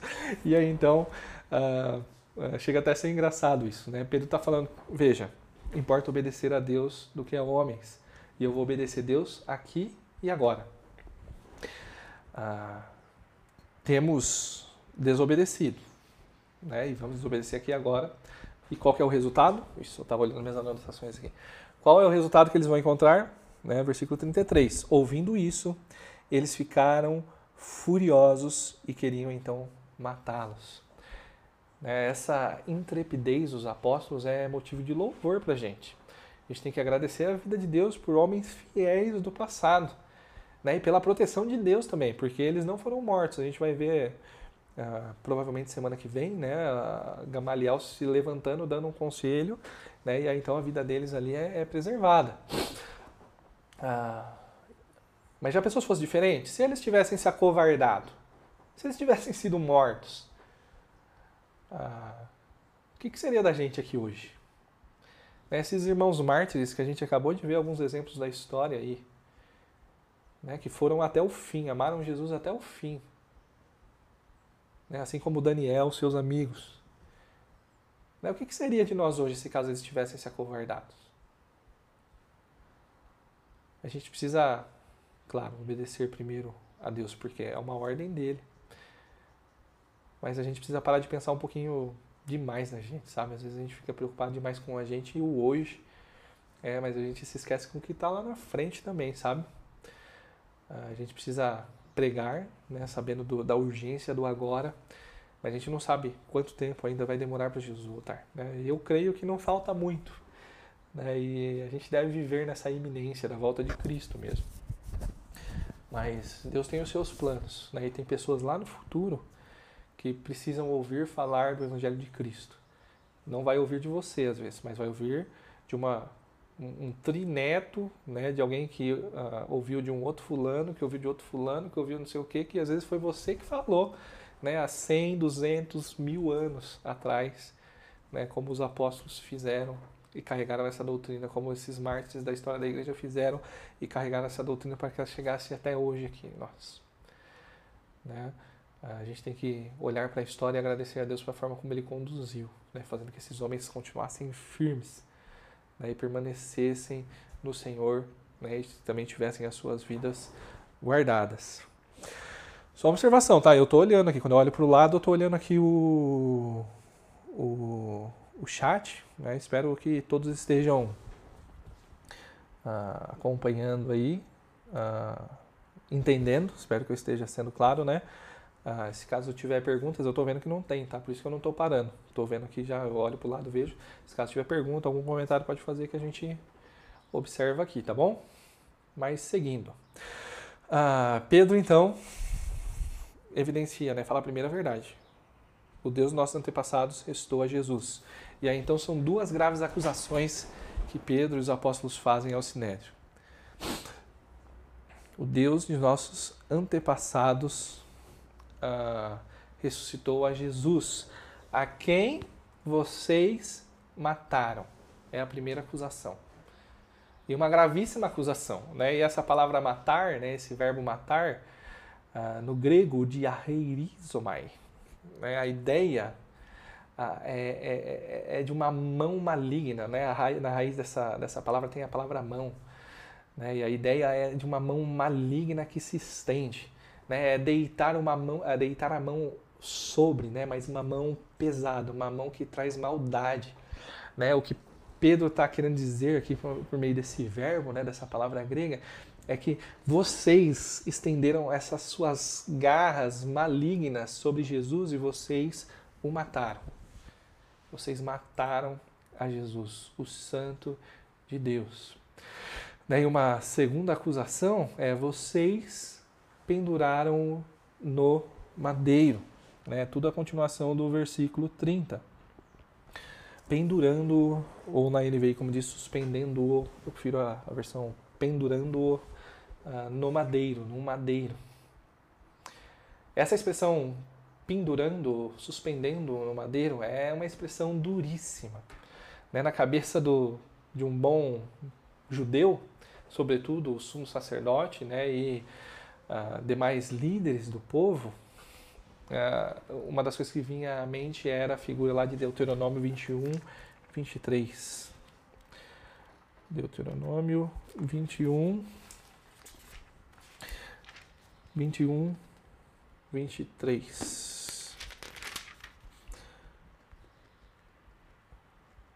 Vou ler a partir do 22. Se um homem culpado de um crime que merece morte for morto pendurado no madeiro, não deixe o corpo no madeiro durante a noite.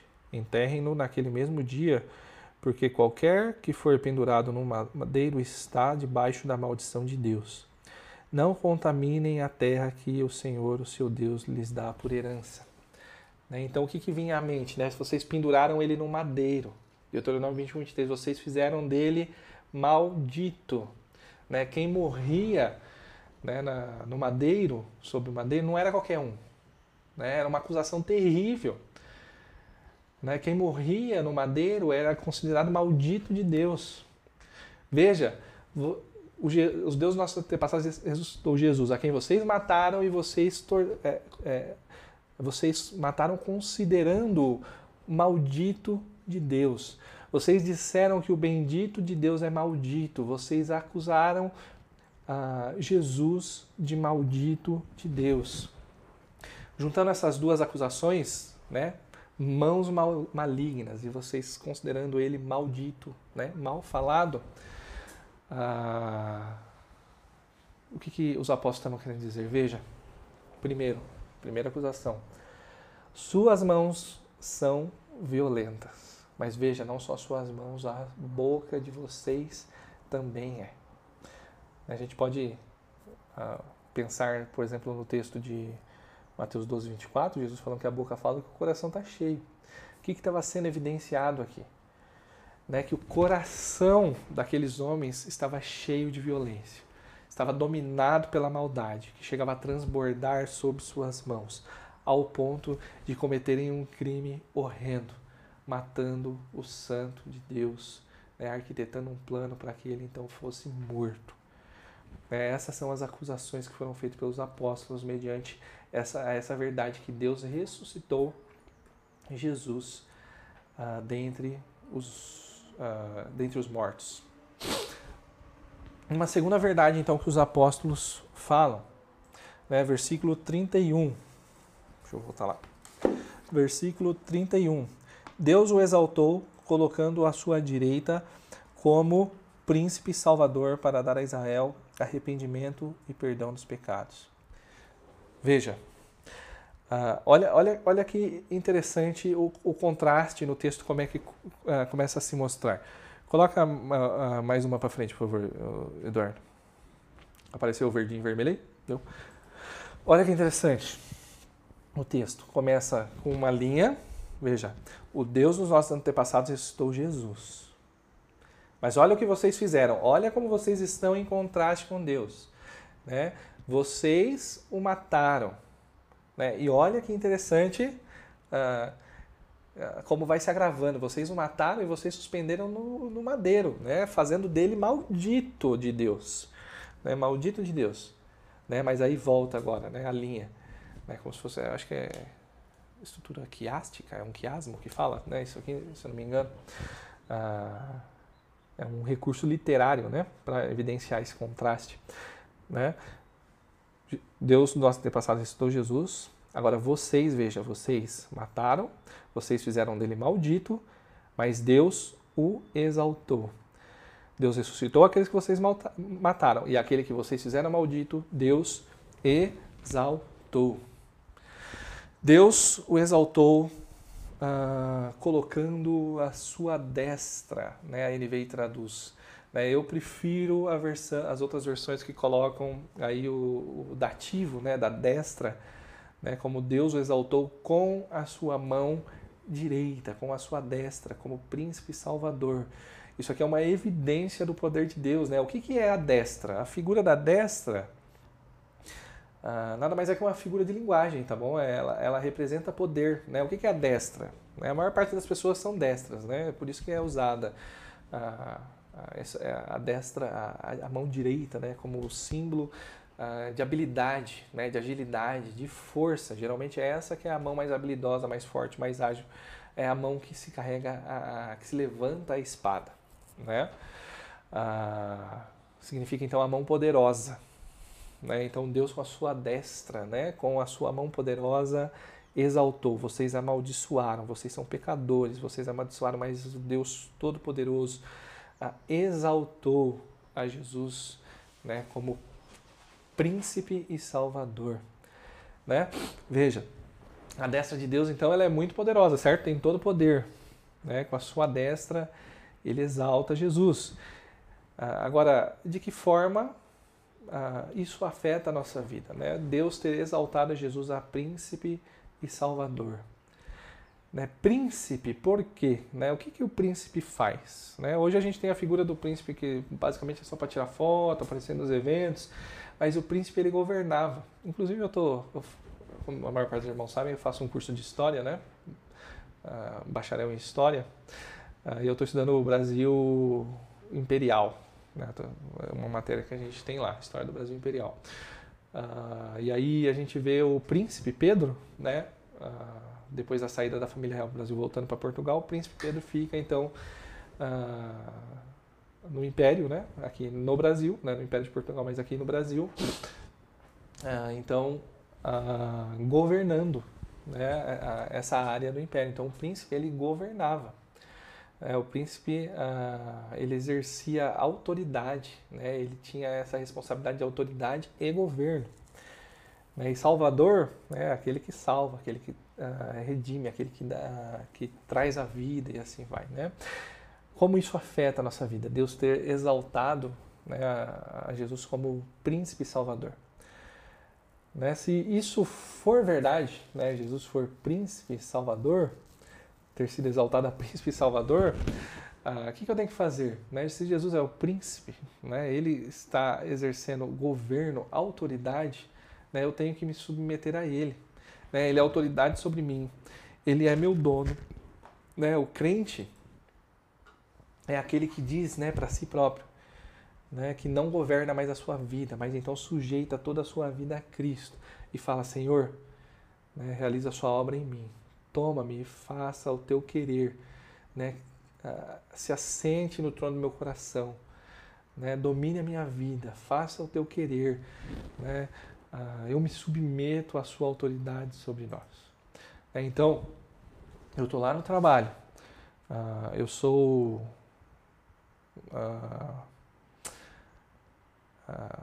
conduzido, né? Sou, é, é, me é proposto, né? Eu fazer algo imoral, às vezes eu trabalho numa área ali que mexe com, com impostos e eu sou, sou chantageado de alguma forma a, a sonegar algum imposto, esconder algum número ali em benefício da empresa. É, lembra?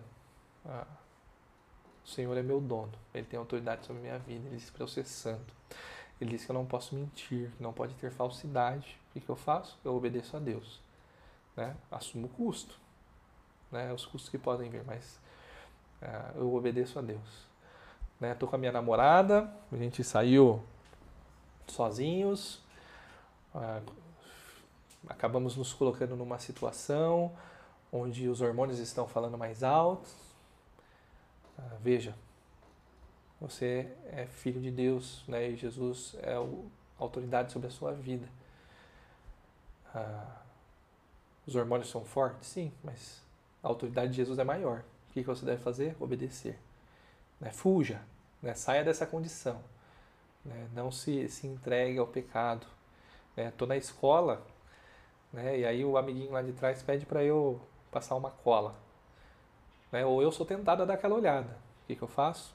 Não, eu não minto. Eu vou falar a verdade para meu professor. Se eu não souber essa resposta aqui, uh, eu não vou, não vou falar. E também vou falar a verdade para minha professora, né? no sentido que eu não vou passar a resposta para ele, não vou deixar ele mentir, não vou, não vou colaborar para uma fraude. Né? Então, uh, não vou passar cola. Né? E assim vai. Pensa todos os conflitos éticos né? que surgem na sua vida seja conflitos éticos quanto ao seu relacionamentos, relacion, diversos relacionamentos que você tem, seja às vezes consigo mesmo, pecados que às vezes estão só dentro da nossa mente, ou às vezes se manifestam sozinhos. Né? Cristo é autoridade e é maior do que qualquer impulso. A autoridade de Deus é maior que qualquer impulso, é maior do que qualquer desejo, é maior do que qualquer vontade minha, porque eu mortifiquei o meu eu, né? Eu não tenho mais autoridade sobre mim, o trono do meu coração não, eu não estou mais assentado, mas é Cristo que está assentado. É Ele que manda, não se discute. O que, que eu faço? Obedeço. Né? Todo mundo quer Jesus como Salvador, mas nem todo mundo quer como príncipe. Nem todo mundo quer Ele como Senhor. Mas não tem como ter um e não ter o outro. Né? Uma grande evidência que você tem Ele como Salvador é que você tem se submetido a Ele. Ah, seguindo o nosso texto, então, né, depois da, da segunda verdade, né? A primeira verdade, então, uh, Deus ressuscitou a Jesus. Segunda verdade, versículo 31, Deus exaltou Jesus. Né? E a terceira verdade é que Deus concede o Espírito Santo aos que creem. É o versículo que vemos uh, Pedro uh, trazendo agora né, a, sua vida, né? o seu testemunho. Né? O versículo 32 diz assim: Nós somos testemunhas dessas coisas, bem como o Espírito Santo que Deus concedeu aos que lhe obedecem. Né? Deus ah, ressuscitou Jesus dos mortos para trazer ah, arrependimento e perdão para Israel. Ah, e eles são testemunhas, tá? E aí Pedro está trazendo, então, eu sou testemunha, nós aqui todos somos testemunha, nós vimos, nós ouvimos, nós somos testemunha que Deus está dando oportunidade de arrependimento para vocês. Ah, só que o que acontece? Ah, provavelmente Pedro tenha percebido, né, ou não simplesmente não quis dar, dar margem para isso, né, para que a, a, liderança judaica tivesse alguma resistência. Né, falar, ah, mas falar qualquer um fala. Né, isso aí são palavras de homem, quem me garante que o que você está falando é verdade? O que, que Pedro faz então? Ele convoca uma outra testemunha então. Nós somos testemunha destas coisas, bem como quem é a segunda testemunha? O Espírito Santo que Deus concedeu aos que lhe obedecem. Ah, Pedro então convoca essa segunda testemunha. E agora o que acontece? Diante da segunda testemunha, não tem como resistir. Não tem como falar que ela mente. Não tem como falar que ela está errada, que ela estava equivocada, que ela não ouviu, que ela não viu direito, que ela não fez direito. Né? E certamente é uma confirmação lá de João 15, Deixa eu voltar aqui um pouquinho. João 15, uh, 26, 27, né? Mas isso aconteceu para cumprir o que está escrito na lei. Ah, 26, desculpa. 15, 26, 27. Quando vier o conselheiro, que eu enviarei da parte do Pai, o Espírito da verdade que provém do Pai, ele testemunhará ao meu respeito. Ou seja, o Espírito Santo, de fato, é uma testemunha acerca de Cristo. E vocês também testemunharão, pois estão comigo desde o princípio. Né? Então, ele faz simplesmente o que Jesus tinha falado. Né? Nós estamos te testemunhando, mas tem uma outra grande testemunha, e contra essa não tem como vocês se levantarem. Né? A palavra daqueles que é, viram o Espírito Santo, ela é importante. Ou viram o Espírito Santo não, que viram a Cristo, desculpa.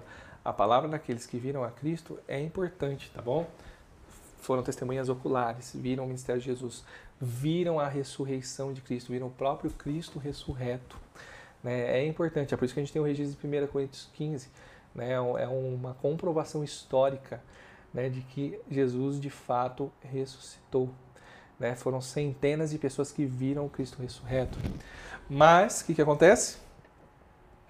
Ah, ainda, se caso não tenha né, a participação do Espírito Santo, fique simplesmente nesse relato, ah, ela não produz o resultado que é a salvação.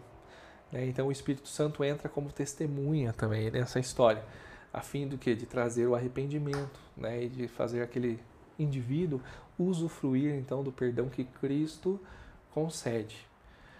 Ah, e a quem esse Espírito Santo é dado? Né? Ele é dado como uma, ah, uma dádiva né? àqueles que obedecem a Deus. Só uma observação rapidamente, né? às vezes a gente lê aqui, o Espírito Santo é dado àqueles que obedecem, né? então a gente pode pensar um pouquinho na questão de uma salvação por méritos, né? É, méritos próprios, né? por obras. Ah, conforme a gente sabe que biblicamente não está correto.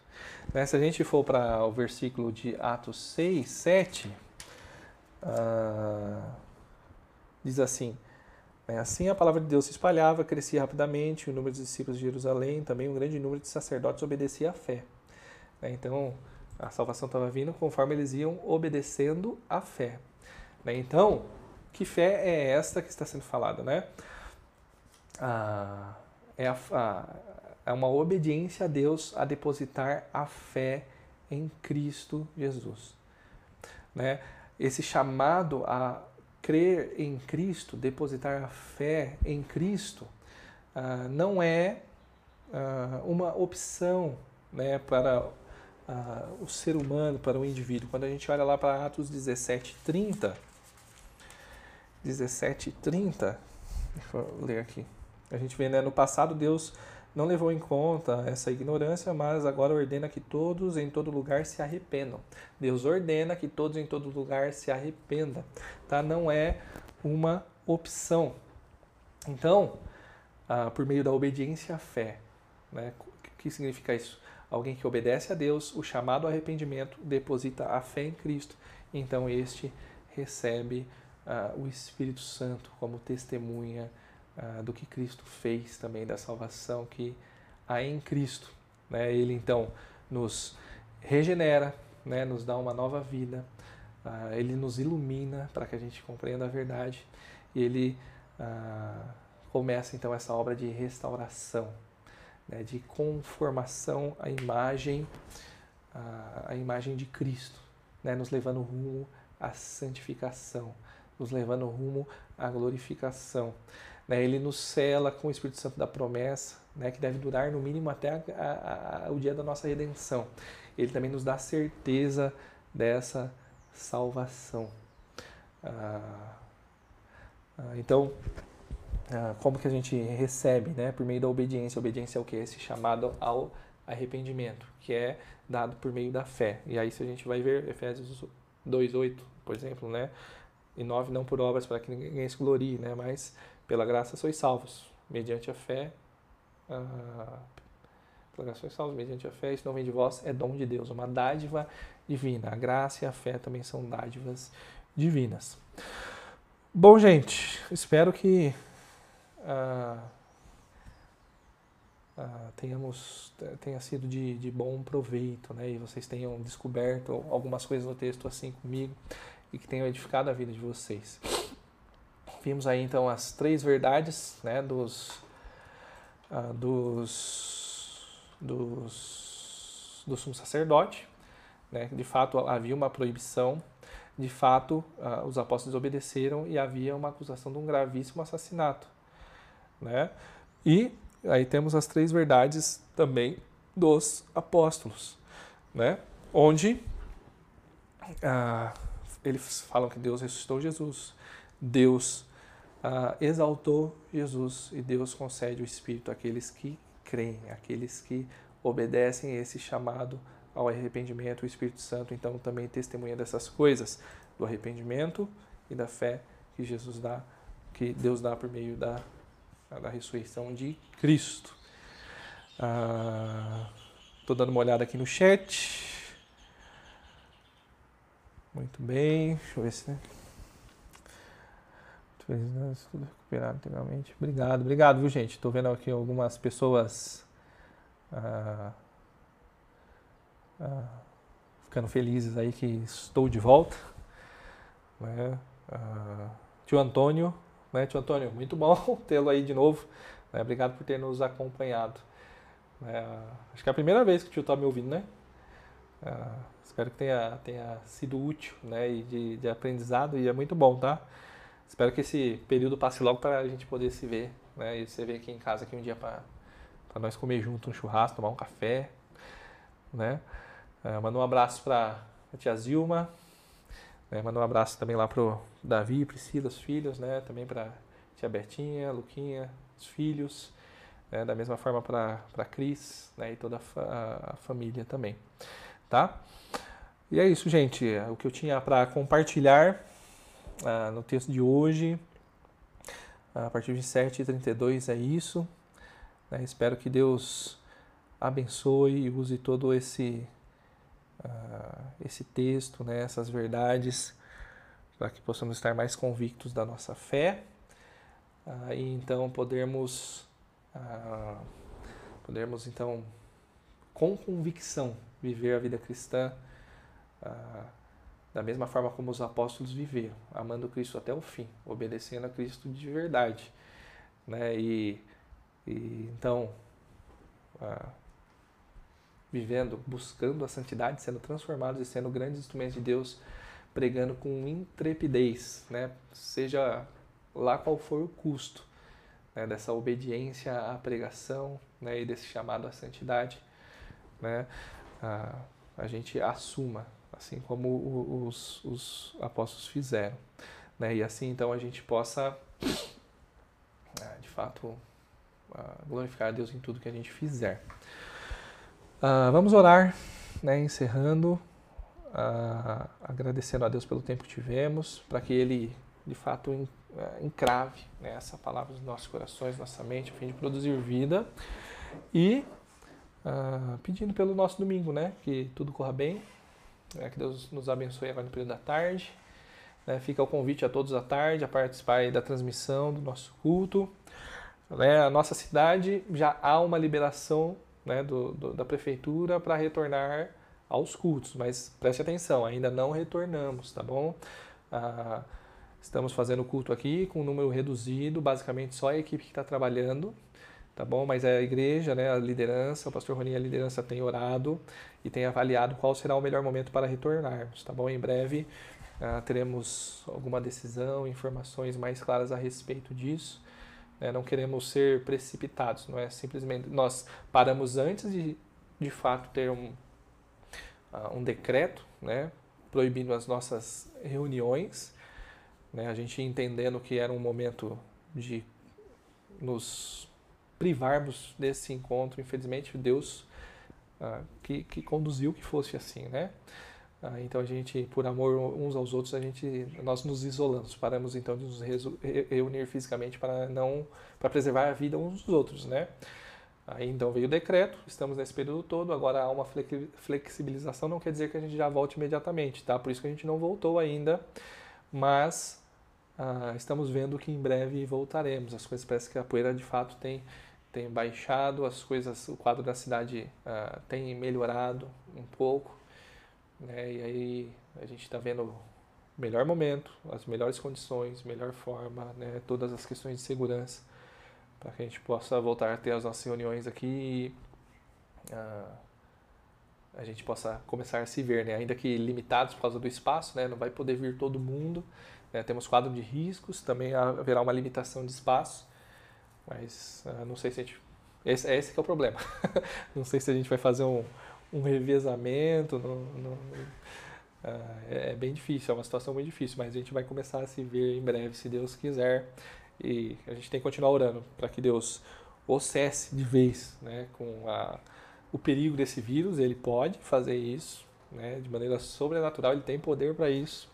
Ele fez tudo isso. né? Um vírus para ele não é nada. Ele pode, ele pode fazer.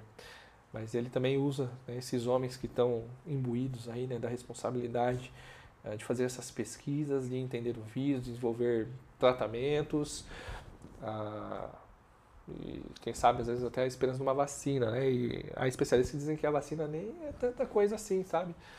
A gente vai ter que aprender meio que lidar com o vírus mesmo no nosso dia a dia, igual a gente lida com gripe. Enfim, Deus sabe o que faz, Deus está com todas, todas as coisas, Ele já sabe o que está lá na frente. Né? A gente tem que confiar nele, nos submetermos à vontade dele e clamarmos: Deus tem misericórdia de nós. Ah, por favor, né? ah, cesse esse momento, abrevie esses dias, né? e que a sua igreja possa voltar a se reunir novamente, né? que a gente possa voltar a desenvolver nossos relacionamentos novamente, trabalhar normalmente, né? e assim vai. Certo, meus irmãos? Então, hoje à noite, transmissão do nosso culto. Tá? Por favor, todos participem, não deixem de participar, de terem esse momento uh, onde juntos, né, cada um nas suas casas, né, uh, virtualmente, né, estamos com as nossas mentes e corações unidos a Cristo, né, louvando nosso Deus por meio das músicas, orando junto, lendo a palavra, ouvindo a pregação da palavra, contribuindo uh, e desfrutando dessa comunhão, né, não de maneira perfeita, uh, mas da forma como Deus tem provido nesse momento. Vamos orar? Pai, obrigado pela oportunidade que o Senhor nos deu de estarmos juntos, aprendendo mais da Sua palavra, olhando para esse texto de Atos capítulo 5 e vendo essa atitude dos apóstolos, é, empregar a Sua palavra com intrepidez, com ousadia, de maneira destemida Quero te pedir perdão porque muitas vezes nós não te obedecemos, não pregamos o Evangelho uh, por coisas bem mais baratas. Eles estavam com a, risca de, com a vida deles em risco. Né? Muitas vezes a gente tem medo de passar uma vergonhazinha. Por favor, Pai, nos perdoa. O Senhor fez tanto pela gente. A gente jamais vai poder retribuir aquilo que o Senhor fez por nós. Ter morrido pelos nossos pecados, ressuscitado, nos trazido vida o mínimo que a gente pode fazer é dar toda a nossa vida para a sua glória, para o Senhor. Seja lá o que o Senhor quiser fazer com ela. Né? nos ajude a te obedecer a todo custo. Né? Seja lá o que nos seja requerido pelo sistema desse mundo. Né? Seja uma humilhaçãozinha, ou seja, às vezes até a nossa própria vida, como vimos o exemplo de alguns irmãos. Mas sabemos que o Senhor tem poder para nos guardar, para nos proteger. Ah, e sabemos que a nossa alma está guardada uh, em Ti. Né? E ainda que, às vezes, em última instância, venhamos a morrer, não é um ponto final. Não é um ponto final, ainda temos a eternidade toda com o Senhor e sabemos que o nosso sangue, nosso testemunho não é em vão. Né? E a pregação de Sua palavra certamente irá produzir frutos. Né? A palavra do Senhor não volta vazia. Nos ajude a nos submetermos ao Senhor a todo instante, fazendo o Senhor a autoridade de fato sobre as nossas vidas. Que possamos cada vez mais tirarmos qualquer coisa que colocamos no trono do nosso coração que venha competir com o Senhor. É, e que assim o Senhor seja o dono do nosso coração e, e então nos domine de uma forma a sermos de fato santos uh, e vivermos de maneira santa e vivermos em obediência ao Senhor. Nos conduza a isso né? Por nós somos pecadores, né? corrompidos. Sabemos que não conseguimos. Mas o Seu Espírito Santo, essa grande dádiva que o Senhor nos deu, que habita em nós e que está realizando a Sua obra em nós, né? a obra da graça na gente, nos capacita a isso. Né? Então, nos leve a de fato a nos submetermos totalmente ao Senhor e vivemos para o Senhor em tudo. Abençoe o resto do nosso domingo. Que o Senhor nos dê paz, saúde, alegria, né, que possamos estar voltados para as coisas do Senhor, né, em adoração, gratidão por tudo que o Senhor fez, tem feito e fará por nós, por quem o Senhor é, né, que logo mais à noite possamos nos reunir, ainda que virtualmente, né, para prestar culto ao Senhor. E pedimos, Pai, tenha misericórdia de nós Não pensávamos que ia durar tanto tempo, até imaginávamos, né? Mas não conseguimos nem imaginar chegar a praticamente seis meses sem estarmos juntos. E é duro, Senhor. Tem misericórdia. Ah, que a gente confie, experimente do Senhor nesse momento, né? A gente confie, experimente da sua provisão nesse momento. E por favor, né, por misericórdia a nós, ah, abrevie esses dias, né, seja de maneira sobrenatural, ou abençoando esses homens que estão à frente né, das descobertas dos estudos sobre esse vírus, sobre essa doença. Então achem uma solução para que possamos conviver bem com esse vírus né, e então possamos viver a vida dentro da maior normalidade da qual a gente conhece hoje, né, voltar, podermos reunir e adorarmos ao Senhor juntos em comunhão fisicamente expressa. Também nos desenvolvermos nossos relacionamentos, né, ver olho no olho, né, ouvir a voz, né, podermos uh, estar no mesmo ambiente e edificarmos uns aos outros, né, voltar a trabalhar normalmente, trazer o sustento, né, pregar o Evangelho, uh, sem restrições e assim vai. Por favor, Senhor, né, nos abençoe, tenha misericórdia da gente, né, cuida do nosso domingo, cuida do nosso povo, derrama da sua graça e abençoe o momento que logo mais teremos de adoração ao Senhor, culto ao Senhor. Senhor prepare os nossos corações e, e fale, por favor, Senhor, aos nossos corações, trazendo transformação de vida. Em nome de Jesus, amém. Muito bem. Obrigado, gente. Obrigado, tá bom? Obrigado aí pela, pelos comentários, pelas palavras de incentivo, pela, pelas palavras de alegria compartilhadas aí, uh, pelo meu retorno, né, pela cura da nossa família. Uh, precisando da gente, estamos aí. E a gente se vê logo mais às 7 horas então da transmissão. Esteja em oração, tá? Para que esse momento seja de fato especial nas nossas vidas, para que os equipamentos funcionem direitinho aqui e aí, aí que a gente possa adorar a Deus juntos, tá bom? Deus abençoe. Beijo para todos e até mais. Tchau, tchau.